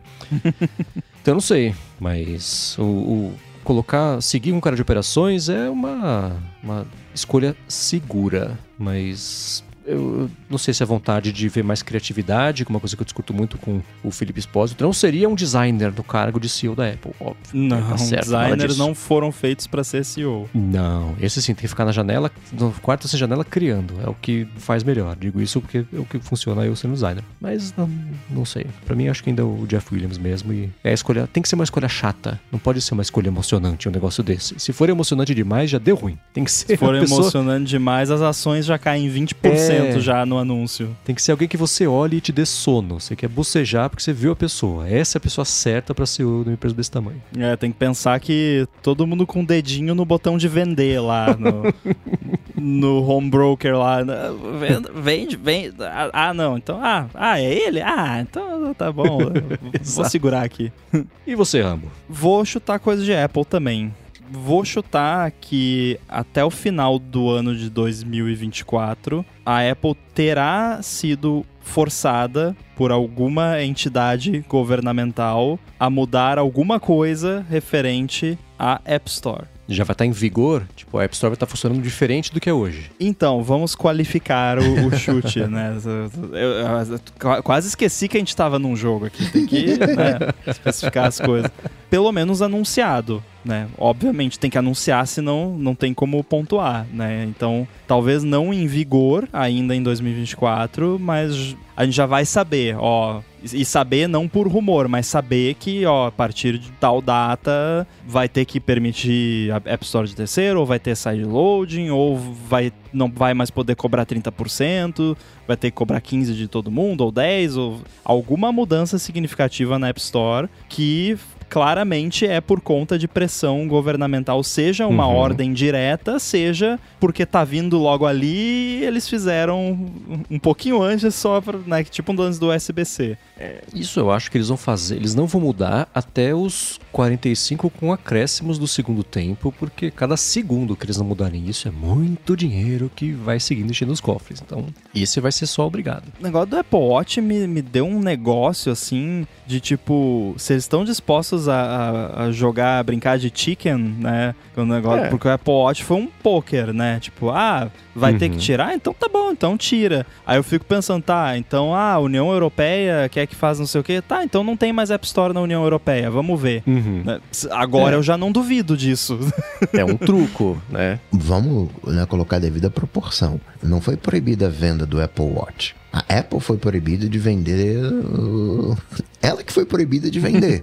Se você entrar lá no, no- no- De- na na Amazon, verdade, você- ela foi proibida. Ela foi proibida de importar o Apple Watch para os Estados Unidos e vender, né? Uhum. Então, o- depois que acabar os estoques dos terceiros que já tem. Não, não, não. Ela acabou. ainda, ela ainda pode vender para os revendedores. Uma próxima Mas só fase. que já não. tá nos Estados Unidos. Ela não ela pode mais importar. repassar nada. Quem tem estoque, tem estoque, continua vendendo, ela não faz. Na verdade, assim, hoje que a gente tá gravando aqui, quarta-feira, saiu É, lá, um, importante ela já pode voltar a vender, etc. vai ficar esse vai e vem, né? Claro, sempre fica esse vai e vem. Mas a Best Buy pode seguir vendendo, ela tem o estoque dela. Mas acabou o estoque, acabou o estoque. Não tem, ela não pode reabastecer o estoque porque ela não pode nem importar mais. A Apple não pode nem trocar Apple Watch na garantia. É, isso o que eu é achei louco. terrível, né? Isso sim, Mas, isso, enfim. isso tem um impacto. Mas é, é algo ali que né, tem sim um grande impacto. Mas no final das contas, os caras calcularam, não, a gente vai ficar dois dias aqui sem poder colocar aqui na loja, mas depois, né? E Eu acho, peraí, minha voz tá acabando. Eu acho que o cálculo ele é maior do que esse. É tipo não negociar com terroristas. É assim, é a máxima falando assim, né? Você tem duas opções: paga a gente ou você nem vende mais Apple Watch. Eles nunca acharam que isso fosse acontecer. A Apple falou: tá bom, então não vende Apple Watch. Ela tá disposta a passar por essa dor pra não criar o precedente dela pagar, porque se ela fizer o pagamento, todo mundo viu como é que é a estratégia pra também pagar, tirar um pouquinho. Tem a Livecore que também é do Apple Watch, por exemplo. Tudo que ela lança, a gente acabou de falar, né? Tem processo. Então, ela não vai ceder e admitir derrota, porque se ela fizer isso uma vez, ela vai fazer todas. E ela não quer estabelecer esse precedente. Então, pode doer agora não vender Apple Watch, mas ela sabe que ia doer mais todo o processo agora ter o caminho das pedras para tirar um pouquinho ali, porcentagem, etc. Royalty. Então, é não negociar com o terrorista para o terrorista saber que se você sequestrar, pronto, sequestrou, arranca o dedo, tira a orelha, não faz diferença. Não vou negociar com você. não vou ceder essa pressão. Isso é tipo empresa que faz. eh, existe eh, insurance, né? Empresa de seguro para ransomware. E óbvio, é um perigo a empresa, qualquer empresa que tem esse seguro, isso ser publicamente divulgado. Porque, pô, vamos botar ransomware porque é garantia que vão pagar, né? Porque o seguro de ransomware é o quê? Ah, sequestraram seus dados, tem que pagar 5 Bitcoin, o seguro paga. Então, né? É perigoso isso. E eu não lembro as porcentagens, eu vou inventar uma aqui para passar a informação. É assim: empresas que pagam ransomware têm três vezes mais chance de se virarem vítimas de um novo ataque de ransomware, que todo mundo sabe que está pagando. Então, se você não negociar, a, a fama é essa, não. Não adianta fazer com eles que eles não vão negociar. Então, eu acho que a Apple Watch foi, foi bem por aí. Foi doer agora para não doer muito mais lá na frente. Agora, pra quem quer ficar por dentro, né? Você falou, hoje estamos gravando, rolou lá o apelo, até ju- 10 de janeiro eles ainda podem vender e tal. Quem quiser ficar por dentro, tem um link aí nas notas do episódio. O 9 to 5 Mac fez um News Hub só dessa treta da Apple Watch. Eu achei maravilhoso. Inclusive a imagem eu achei ótima, que é um 404 com o Apple Watch formando o zero, Uhum. perfeito. Foi muito bom. Tem uma timeline em ordem cronológica reversa, então, ó, dia tal aconteceu tal coisa. Então, abre esse link. né? Apple Watch está à venda hoje, né? Putz, alguém tem que fazer esse site, cara. Nossa, Droga, agora eu vou ter verdade. que fazer. Is Apple Watch on sale in the US.com? Aí só tem o no ou yes, né? Enfim, acho que é tarde demais pra fazer essa brincadeira. Tem o link aí pra quem quiser ver lá no 95 Mac.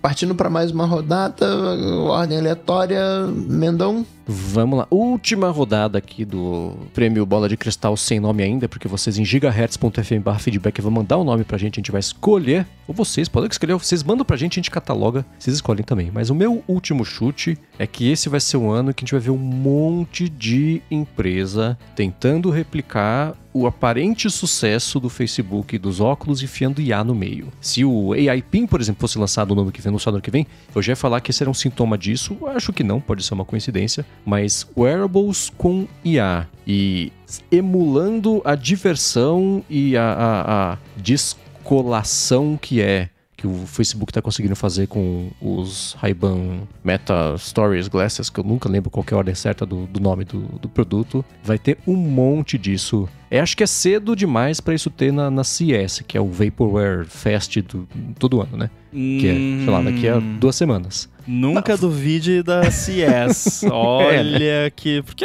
não, a pessoa sabe que não vai lançar mesmo, então uhum. leva qualquer porcaria lá, protótipo, e é isso. Mas de empresas grandes, eu acho que a gente vai ver coisas tentando fazer isso, enfiando IA na história para parecer relevante em 2024. Então, é o ano dos wearables inteligentes, mas ainda assim buscando um motivo para existir, que até agora ninguém conseguiu mostrar muito. Eu já tô vendo os vlogs na Galera, olha só, o tema dessa CS foi IA. Temos muitos produtos. É, vai, cara, IA enrolável. vai ser é, é, vai ter a IA enrolável, com certeza. Vai ter uma TV enrolável com IA embutida. Uhum. Vai ter, com certeza. É, e, e, assim, surfando justamente nisso, o próprio Facebook já mostrou coisas de IA que ele vai colocar lá nos metaglasses meio assistivo, do tipo, eu acho que o Marcus Brownlee mostrou um vídeo, mas tinha saído vídeo disso também. Ele tá com os óculos e aí pelo aplicativo do telefone, os óculos falam basicamente, ó, oh, tô vendo aqui alguém na sua frente tá segurando uma câmera, tá contra uma janela aqui que vai do teto ao chão, não sei o que lá, nananã. Então uma coisa assistiva. Isso é um exemplo do que dá para fazer e se fosse antes de 2023 ia ter o recurso e ia chamar outra coisa, a gente ia falar que é IA. Hoje é mais fácil falar que é IA porque passa essa, esse ar de, de novidade, inovação e atualidade, avanço tecnológico, mas isso é um exemplo disso e um bom exemplo, uma aplicação super bacana, super útil, especialmente para quem depende de coisas assistivas assim para navegar pelo mundo, eu achei muito bacana. Então eu não estou falando isso do jeito cético, que vai ter um monte de IA enfiado em produtos. Estou falando que vai ter um monte de IA enfiado em produtos. Pode ter coisas muito bacanas e que a gente no fim do ano que vem soe até meio óbvio que é claro que saiu o produto tal com essa IA que faz isso. E é bem legal esse momento, né? Mas eu acho que não vai faltar tentativa disso porque é mais barato até do que fazer um telefone e é tudo experimento, né? O próprio AIPIN mostra isso que dá para você encomendar umas pecinhas na China, botar num, num plasticão com imã, chamar de IA e vender 200 mil unidades, com sorte. É, o pessoal vai. É aquele lance, vai jogando espaguete na parede e, e gruda um ou dois, né? Então. Uhum esse lance que você falou é isso. Uma metralhadora de, de inteligência artificial ali, produto cheio de. Né, uns que fala que é IA e nem tem nada a ver, no, tipo. é, não nem no sentido cri-cri de machine learning, né? Que eu, que eu encho o saco, mas o lance de nem tem nada que ter machine learning, né? Que nem o pessoal agora chama algoritmo de AI, né? O, o, o if virou AI, né? Como a gente uhum. brincou. Então vai ter isso também, mas aí nesse monte de, de coisa, né? A gente acha ali uma ou duas pérolas que, que dá para salvar e que vão acabar virando alguma coisa, né? Eu acho que até o final do ano, não é o meu chute ainda, tá? Mas acho que até uhum. o final de 2024, provavelmente mais de um de nós aqui, já incluo o Bruno também, vai ter algum gadgetzinho novo, diferente. Sim que faz alguma parada com isso. Acho bem provável, porque vai aparecer coisa divertida aí pra, enfim, experimentar com isso, que provavelmente vai. Primeira geração não vai ser tão legal e tal, mas uh, as coisas vão se ajeitando. Agora, uma metralhadora de IA é uma metralhadora não? Ai meu Deus. tá tarde, me deu esse direito. Muito bem, é o meu chute. Ai, até esqueci meu chute agora, meu Deus. O que, que era o meu chute? É estratégia pra vencer. Aí, ó. Aí... pode vencê-los, confunda-os. é muito bom. Bom, o meu chute não é sobre Apple. Eu vou chutar.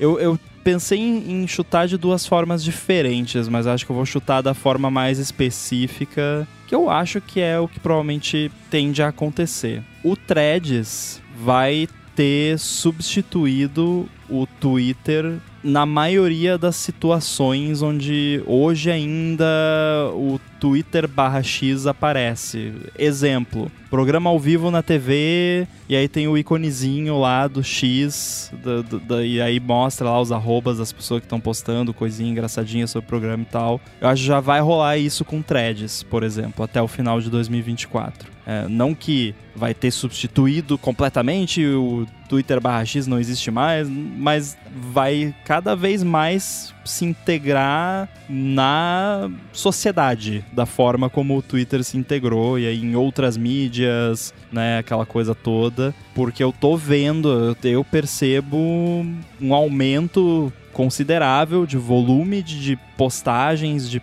pessoas comuns no, no Threads e de pessoas que eu já seguia em outras redes sociais, incluindo o, o, antigo Twitter, e que agora começaram a aparecer lá no Threads. Eu segui muita gente nova essa semana no Threads que eu não seguia antes no Instagram e que são contas que eu seguia antigamente lá no Twitter e que eu gostava de ver o conteúdo e agora tá no Threads. Então eu tô vendo uma movimentação nesse sentido bem considerável, né? Não estou falando, porque toda vez que a gente fala, não, mas o Twitter ah, não morreu, porque. Tarde demais. Tá, tudo bem, que bom que não morreu, não tô nem aí. Legal. O legal é que tem bastante gente aparecendo no Threads, o Threads tá ficando divertido, eu tô entrando cada vez mais lá, cada vez mais ainda dentro do meu limite de uma, duas vezes por dia, mas é que às vezes eu ficava cinco dias sem abrir o Threads, hoje em dia eu já abro dia sim, dia não, daqui a pouco provavelmente vou estar abrindo todo dia. Então eu tenho sentido isso em mim e, e vendo que outras pessoas também estão usando cada vez mais. É, eu gostei que alguém respondeu aquela brincadeira do tocar e segurar. Que, ó, sabia que se você tocar e segurar no ícone do X na sua home screen, você tem a opção de deletar? é, esse negócio de tocar e segurar eu brinquei, né? Foi o momento John Mastodon do Threads. Foi o primeiro hum. grande meme que nasceu, viveu, cansou e morreu lá mesmo no aplicativo. Não, eu entrei, eu achei que tinha bugado, porque foi uma dessas vezes que eu fiquei um ou dois dias sem entrar, aí eu abri e eu pensei que tinha dado um bug no algoritmo. Porque o, primeiro post que apareceu foi o seu, né? Fazendo essa brincadeira. E aí eu desci e todos os posts embaixo era tudo falando negócio de tocar e uhum. segurar. E eu fiquei, o que que tá acontecendo, né? É, deve ter sido o dia com mais atividade no, no aplicativo, com certeza. É, eu concordo com você, com o seu chute. No Hard Fork, do último que eles lançaram, foi na semana passada, um deles chutou que no ano que vem o Threads vai passar o Twitter em quantidade de usuários ativos. Eu penso, isso, isso é óbvio, né? O Facebook tem um poder de, de uma força enorme de forçar. Força, entenderam, né? Na tarde. Isso pra cima de todo mundo. Isso vai, é inevitável que aconteça. Mas não quer dizer que o Threads vá virar a referência cultural que o Twitter sempre foi. Acho que isso tá mais no seu chute mesmo. Eles vão ter que se render, por exemplo, a coisa do tipo, que eles não querem usar hashtags. Tem as tags lá. Você coloca, você bota um link basicamente de autobusca, autorreferente da palavra que você quer que seja a única coisa que no Twitter era hashtag. Assim, as pessoas usam hashtag escrito em papel, hashtag não sei o que, né? Somos todos. Então... Isso é tipo multitarefa do iPad não ter janela. É, só porque, exato. ah, não, queremos fazer diferente, então vamos fazer de um jeito Exatamente. pior, só pra ser diferente. Bota hashtag, todo mundo sabe é. Que é, já ultrapassou o Twitter tudo tem hashtag. O uhum. Slack tem hashtag, Telegram tem tudo tem hashtag hoje em dia. Então, Sim. então acho que eles vão ter que se render a isso até para facilitar essa adoção midiática, porque é, é, assim que as coisas funcionam há muito tempo, não é assim que tem. É por isso que vai funcionar para sempre? Não. Mas você tá no momento em que você tem que facilitar o máximo possível, reduzir o máximo de atrito possível para todo mundo entrar no seu barco. Depois você muda as regras, faz o que você quiser. Então é esse é o tipo de coisinha que eu acho que eles vão ter que fazer. A parte de busca, por exemplo, né, que hoje em dia você faz a busca, a busca é completamente inútil. É uma ordem aleatória antiga de resultados ah, para evitar abuso e mau uso. A intenção é legal, mas a solução não é essa, né? Então, eles vão ter um ano aí para resolver isso e, e, cumprir isso que o Rambo falou, mas eu acho que é inevitável que isso vá acontecer. Tá começando e... a federar, né? Tá, o lance do Mastodon, agora algumas e contas já aparecem lá. também, porque o pessoal irá. tá... Tem um, uns, uns federators aí que estão meio, uhum. né, com dor de cotovelo, eu acho. É, tá, eu acho que eu, eu comparei essa reação do pessoal em algum ADT que a gente gravou, a minha versão de 15 anos de idade, que eu falava, ah, Globo, antes. Tá, vocês querem protestar, se protestem, hum. de vocês, o negócio de vocês. Eh, vocês querem bloquear quem vai trazer a maior quantidade possível de usuários para o mundo de vocês? Façam isso, sejam felizes. Trair o movimento. É, né? então. Eu já conhecia tá. antes de ser famoso. Exato. Né? Então, Tem muito tá isso no máximo. E eu falei para você, né, que para mim isso vai ser o fim do Mastodon. Tipo, Uhum. porque se ficar nessa vibe de ah, não, o Threads não pode aqui, vai todo mundo pro Threads e o Mastodon vai voltar, vai, bom, vai ficar só esse pessoal sempre- com é. síndrome de underdog que, enfim, que bom Uhum. pra eles, né? Parabéns. É, mas eu concordo com você, acho que é meio inevitável isso aí, sei lá. É o que eu falei na semana passada, pra mim engatou também. Tô seguindo pessoas que eu não conhecia, que tem conteúdos bacanas. Uma, nessa última semana, notei uma onda nova de pessoas usando, que já você tá vendo muita briga, uma coisa que tá, não sei vocês, cada um usa a rede social como quiser. Vou falar isso trocentas vezes ao longo dessa, dessa próxima ideia aqui. Mas uma coisa que tem me incomodado é post do tipo, olha isso que absurdo, olha isso que ah, horror. mas Olha isso que revolta. Assim, cada um usa como quiser, falei que ia repetir, mas, putz, isso não, não precisa, precisa fazer isso, não precisa. tem uma pessoa que eu sigo, que eu gosto muito dessa pessoa, mas as pessoas às vezes postam as coisas que eu fico, tipo, sério, sabe? Que é esse tipo de coisa, assim, mas não é exatamente assim, que é aquele que a- pessoa posta, tipo, um videozinho e aí. O que, que vocês acham disso? só, só pra gerar engajamento fake, Uhum. né? Poxa, você é melhor que isso, vai. É. Mas esses, assim, é, eu acho que talvez até por seja um dos motivos do, do Mastodon bater tanto pé de não queremos coach tuti. Né? Coach tuti, nossa. Enfim, não queremos coach, porque normalmente isso é feito em forma de coach, né? De, Uhum. e, e é terrível, porque é é impressionante que a gente tem internet, redes sociais há tanto tempo, as pessoas não aprendem. Se você não gosta de um negócio, não amplifica. Não. Você tá espalhando mais o negócio. Se você não gosta, esconde, não fica compartilhando. Posta um comentário no, no- no celular falando, pô, não gostei de tal coisa, que chato. né? Beleza, mas não posta um link pro negócio. Olha que absurdo. Gente, você tá só ajudando a divulgar o negócio que você acha que é um absurdo, né? Uhum. Mas enfim. E você, Coca, você tá aí ainda? Presente, pensa. Tava no Threads. Tava ali Boa, é. consultando aqui.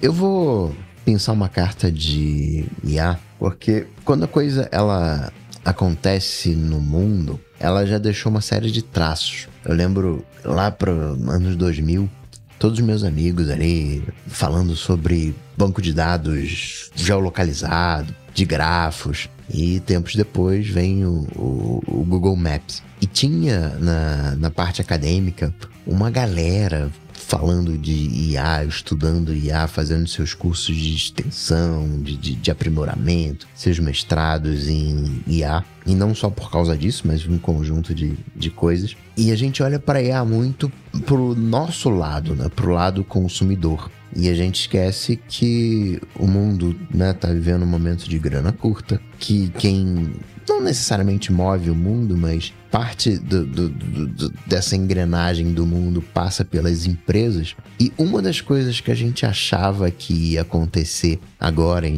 em 2023 era que uma série de, de trabalhos empregos iam deixar de existir por causa da IA. E isso não aconteceu. Né? De novo, é uma maneira como a gente vai usar nos surpreendendo. A gente sempre projeta as coisas de maneira linear. né? E hoje está muito mais é, valorizado esse trabalho humano, porque a gente sabe que tem um aval, não vai ter é, é, tretas ali, uh, né? A, a gente não tá olhando para IA como substituto do ser humano. É o ser humano trabalhando com a ajuda da inteligência artificial. Mas ainda é muito do lado do consumidor, o nosso lado. Eu acredito que em 2024 as empresas vão começar de fato a usar a inteligência artificial nas suas operações. Então, sei lá, banco, detecção de fraude, IA. Mas não é um algoritmozinho, não. É IA, IA mesmo, treinar, né? É, é, colocar IA nessa. Não não, falei aqui de, de, de banco, nessa coisa de cibersegurança, mas nas suas próprias operações, né? Institucionalizar da maneira que eu vejo hoje, o uso do chat GPT é quase que in- in- é, individual. Ah, no meu trabalho, eu vou usar, nas minhas tarefas, eu vou usar o chat GPT, mas não tem um processo organizativo, né? Um, um, processo estruturado da empresa. Não, a gente vai usar aqui, a gente vai ter o ser humano, a gente vai ter também a IA e, essa vai ser a maneira que a gente vai usar IA, a gente vai ter os nossos modelos, a gente vai treinar as nossas IAs para atingir esses objetivos. É uma coisa meio né, é, difícil de avaliar se aconteceu ou não, né, porque o que mais vai ter vai ser a empresa falando: ó, oh, a gente usa IA aqui, e não vai ser só um, um, algoritmo. Então eu sei que vai ser difícil, mas vocês entenderam a, a, a proposta? É o uso interno da IA. Não é uma IA como serviço que eu disponibilizo para os meus clientes. Né? É, uhum. É, eu vou usar É uma ampliação do, do que a gente estava falando, né? De usar como um recurso por trás de outros recursos, mas não como, o produto. fim em si próprio, né? É, como parte do sistema. Você falou de ser difícil de, de, né, de, de medir e tal, eu concordo até certo ponto, mas acho que a gente consegue perceber a diferença, né? Quando, mesmo dizendo que é IA e, e se for só um, um if, né? Dá para ver a diferença entre de fato ter uma IA por trás do negócio ou ser simplesmente um algoritmo. Então acho que a gente consegue, até certo ponto, medir esse chute. Sim.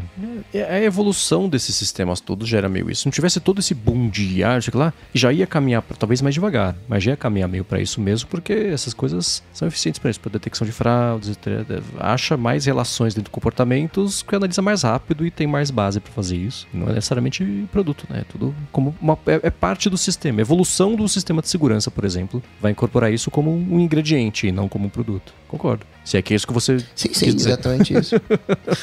então tá. Só para garantir. Muito que bem. Último programa do ano, fechou? É isso? É isso aí. eu, eu tô me segurando aqui para não fazer mais uma piadinha de ano que vem, então. então agradecer aos apoiadores que nos apoiam em apoia.se barra área de transferência e ainda por hora em picpay.me barra área de transferência, aos patrocinadores ExpressVPN, Backblaze, ao Edu, que faz toda essa mágica acontecer mais um ano. Feliz ano novo, Edu. Para falar comigo, vocês sabem, só é lá no Google, bater Coca-Tech que a gente troca uma bola, então no Instagram, no arroba coca.tech. Muito bem, para falar comigo, MVC Mendes lá no Threads no Instagram também. Mastodon estou usando menos, então pelos Threads no Instagram você consegue me achar com mais frequência. Apresento a fonte aqui toda segunda-feira com o Felipe Espósito e a área de trabalho toda quarta-feira com a Bia Kunze. Participo do Hipsters Fora de Controle da Alura, que sai toda sexta-feira no feed do hipsters.tech sobre inteligência artificial aplicada. E escrevo todo sábado para o Mac Magazine. Obrigado de coração a todo mundo que acompanhou a gente ao longo desse ano. Quem descobriu está com a gente aqui em 2023 e no ano que vem tem mais. Muito bem, falamos de threads. Eu tô lá, Guilherme Rambo 2, arroba underline inside no Mastodon. E você também pode me ouvir aqui no Olá Mundo, que estamos fazendo uma pausa agora de final de ano, mas voltamos em breve. E, claro, feliz ano novo para todo mundo. Valeu. Tudo dito e posto. A gente volta ano que vem. Tchau, tchau. Valeu. Falou.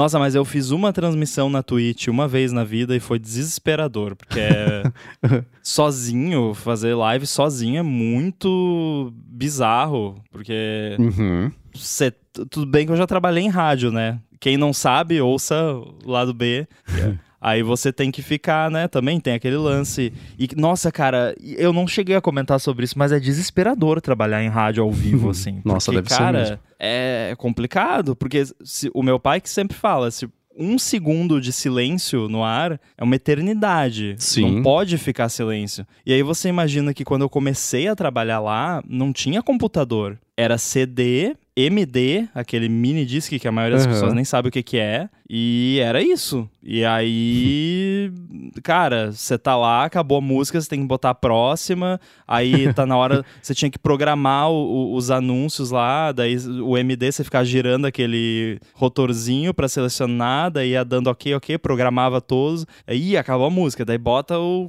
comercial ali. Aí você ouvia a vinhetinha do final lá. Ih, tava no banheiro. Ih, a, a vinheta. Volta a subir as calças. É, sai com as calças arriadas, correndo empurrado pra dentro do estúdio. Já me aconteceu. Nossa, não, isso é. Atender Oi? ligação ao vivo, cara, é a coisa mais desesperadora. Nossa. Meu pai me ensinou a cortar as pessoas sem ser grosso. Tá Uh, bom, é dona útil. Terezinha. Bom dia pra senhora. Muito obrigado. Tchau. Beijo. É, isso. é- Às vezes eu pego Uber que eh, já aconteceu umas duas, três vezes que é uma rádio evangélica que tem por aqui e eles escutam sempre essa rádio evangélica. É uma mulher fingindo que tá conversando ao vivo com ouvintes que mandaram uma gravação tipo no WhatsApp, assim. Então a pessoa tá falando sem parar e a locutora fica, é, pois é, sim, é verdade, é isso, é, nossa, então, muito obrigado. É, tipo isso. É um teatrinho muito Que estranho que eles fazem. Não sei se engana alguém, mas eu acho engraçado sempre. Você fica pensando, eles selecionando as conversas que dá pra botar no ar e as que vão ter um espacinho ou outro pra fingir uma conversa de uma via só ali que tá acontecendo. Época de eleição é, era terminantemente proibido atender ligação ao vivo. Não podia. Principalmente eleição municipal, né? Porque Aham. Nossa, é, né? é uma guerra, né? Então, não, Deus, Uhum. Se a pessoa falar alguma besteira ali, você tá ferrado. É, a Diferente é da muito internet, se o- a pessoa que liga ao vivo na rádio fala besteira, a rádio é responsabilizada. grande. Tá aí, é 230. É, Quer dizer, aqui, que não é aqui isso aqui, mas ainda assim, deu pra entender. é, eu tô, tô- Eu nem sei o que que é isso aí, mas já não gosto. Ah, e de, de rádio. É que assim, as transmissões hoje geralmente tem um delayzinho. Quando é uma transmissão muito importante, né? tipo o Oscar, eles botam um delay de 10 segundos Uhum. entre o que tá acontecendo e o, o, o que vai pro mundo, que é justamente pra tirar um palavrão, um tapa, alguma coisa assim, né? Que é o carinha que fica com o dedinho no bip lá. Aham, é. é. E aí, no, no lance do tapa mesmo, na transmissão americana do Will Smith, era. A hora que ele tava falando os palavrões, era tudo mutado. E só conseguiram achar, acho que. Não sei porquê, uma transmissão japonesa que tinha o, o áudio completo. E aí essa aqui Mas e a- realizou. o tapa rolou ao vivo ou cortaram também? Rolou, rolou, mas Rolou. sem a, o áudio a hora que ele Ah, falou sim. pra tirar o nome da esposa da boca dele. Quer dizer, eu acho que rolou. Não, não lembro. Da boca fabulosa dele. É. Não, eu vou falar. ó, Hoje eu fui à, à praia e fazia tempo que eu não ia, fazia desde o começo do ano, né? Que eu vou praticamente só essa época do ano que a família vem aqui visitar e tal, a gente vai pra praia. Eu nunca vi tanta caixinha de som JBL num lugar só, Coca. É eu não sei se chato. isso, se isso começou aqui no Rio, mas já tem um tempo que é clássico, né? Caixinha de som na praia. É, Hoje em dia tá tudo conectado, né?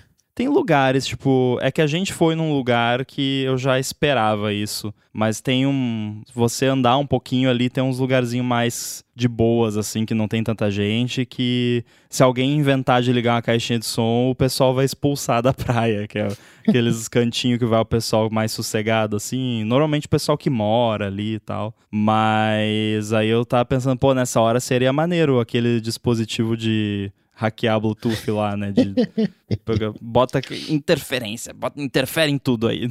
Começa a travar. O pior de Desliga tudo, tudo. É, que, é que os desgraçados ainda não, nem pagam o Spotify Premium, né? Aí, além das músicas ruins, ainda tem que ouvir anúncio.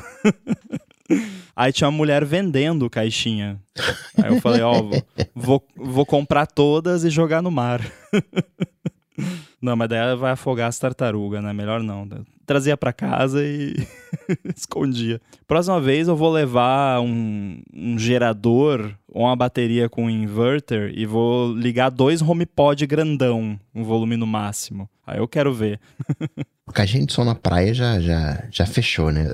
Tava até pensando nisso, nisso outro dia, quando a gente tava falando do celular em sala de aula. Eu nunca vi a galera usando celular em jogo de futebol, né? a galera jogando bola lá. Não, pera, deixa eu aqui a mensagem. Quando tá fazendo algo, entre aspas, interessante, ninguém, né? nin- Ninguém desvia do, do, do do que tá fazendo. E na praia, né, tem essa coisa da, da música e tal, que tem gente que gosta, que não gosta. E na corrida também tem uns puristas que dizem, não, se você tá com fone de ouvido, você não tá correndo, você tá ouvindo música. Correr, correr, correr tem que ser sem fone de ouvido, né? Pô, eu nunca natural. corri na minha vida, então. Porque Todas as vezes que eu corri foi com fone. Cara, AirPods Pro, pra mim, já virou peça de vestuário do dia a dia. Tipo, eu, é bizarro porque eu tenho a, a vantagem que eu dei sorte que eles encaixam muito bem no meu ouvido. Com a borrachinha média lá, fica bonitinho. E tem vezes assim que eu fico em dúvida se eu tô de AirPods ou não. Pô, eu boto a mão aqui para eu tô de AirPods ou não tô? Porque realmente para mim eles são muito confortáveis, então qualquer ambiente um pouquinho mais barulhento assim, eu já fico e fica bem mais tranquilo. Agora com modo adaptativo lá, com conversation awareness, é maravilha. Eu sou a favor, deve ter lugares que são assim, mas divide a praia em zonas Assim, ó, essa zona aqui, daqui até aqui, é para quem quer escutar música. Essa daqui até aqui é para quem quer jogar futebol. Essa daqui até aqui é para quem quer só ficar sossegado. Pronto, resolve. Ou é mais uma para quem quer pescar. Antigamente, não sei se isso é local, né, nacional, enfim, mas aqui no Rio, antigamente, não podia cachorro em praia. Só algumas praias que a galera fazia vista grossa, mas não podia. Agora tá liberado. Eu fico pensando, caramba, Por que, que a gente não podia, agora podia? Aqui eu acho que tecnicamente não pode, mas o povo leva.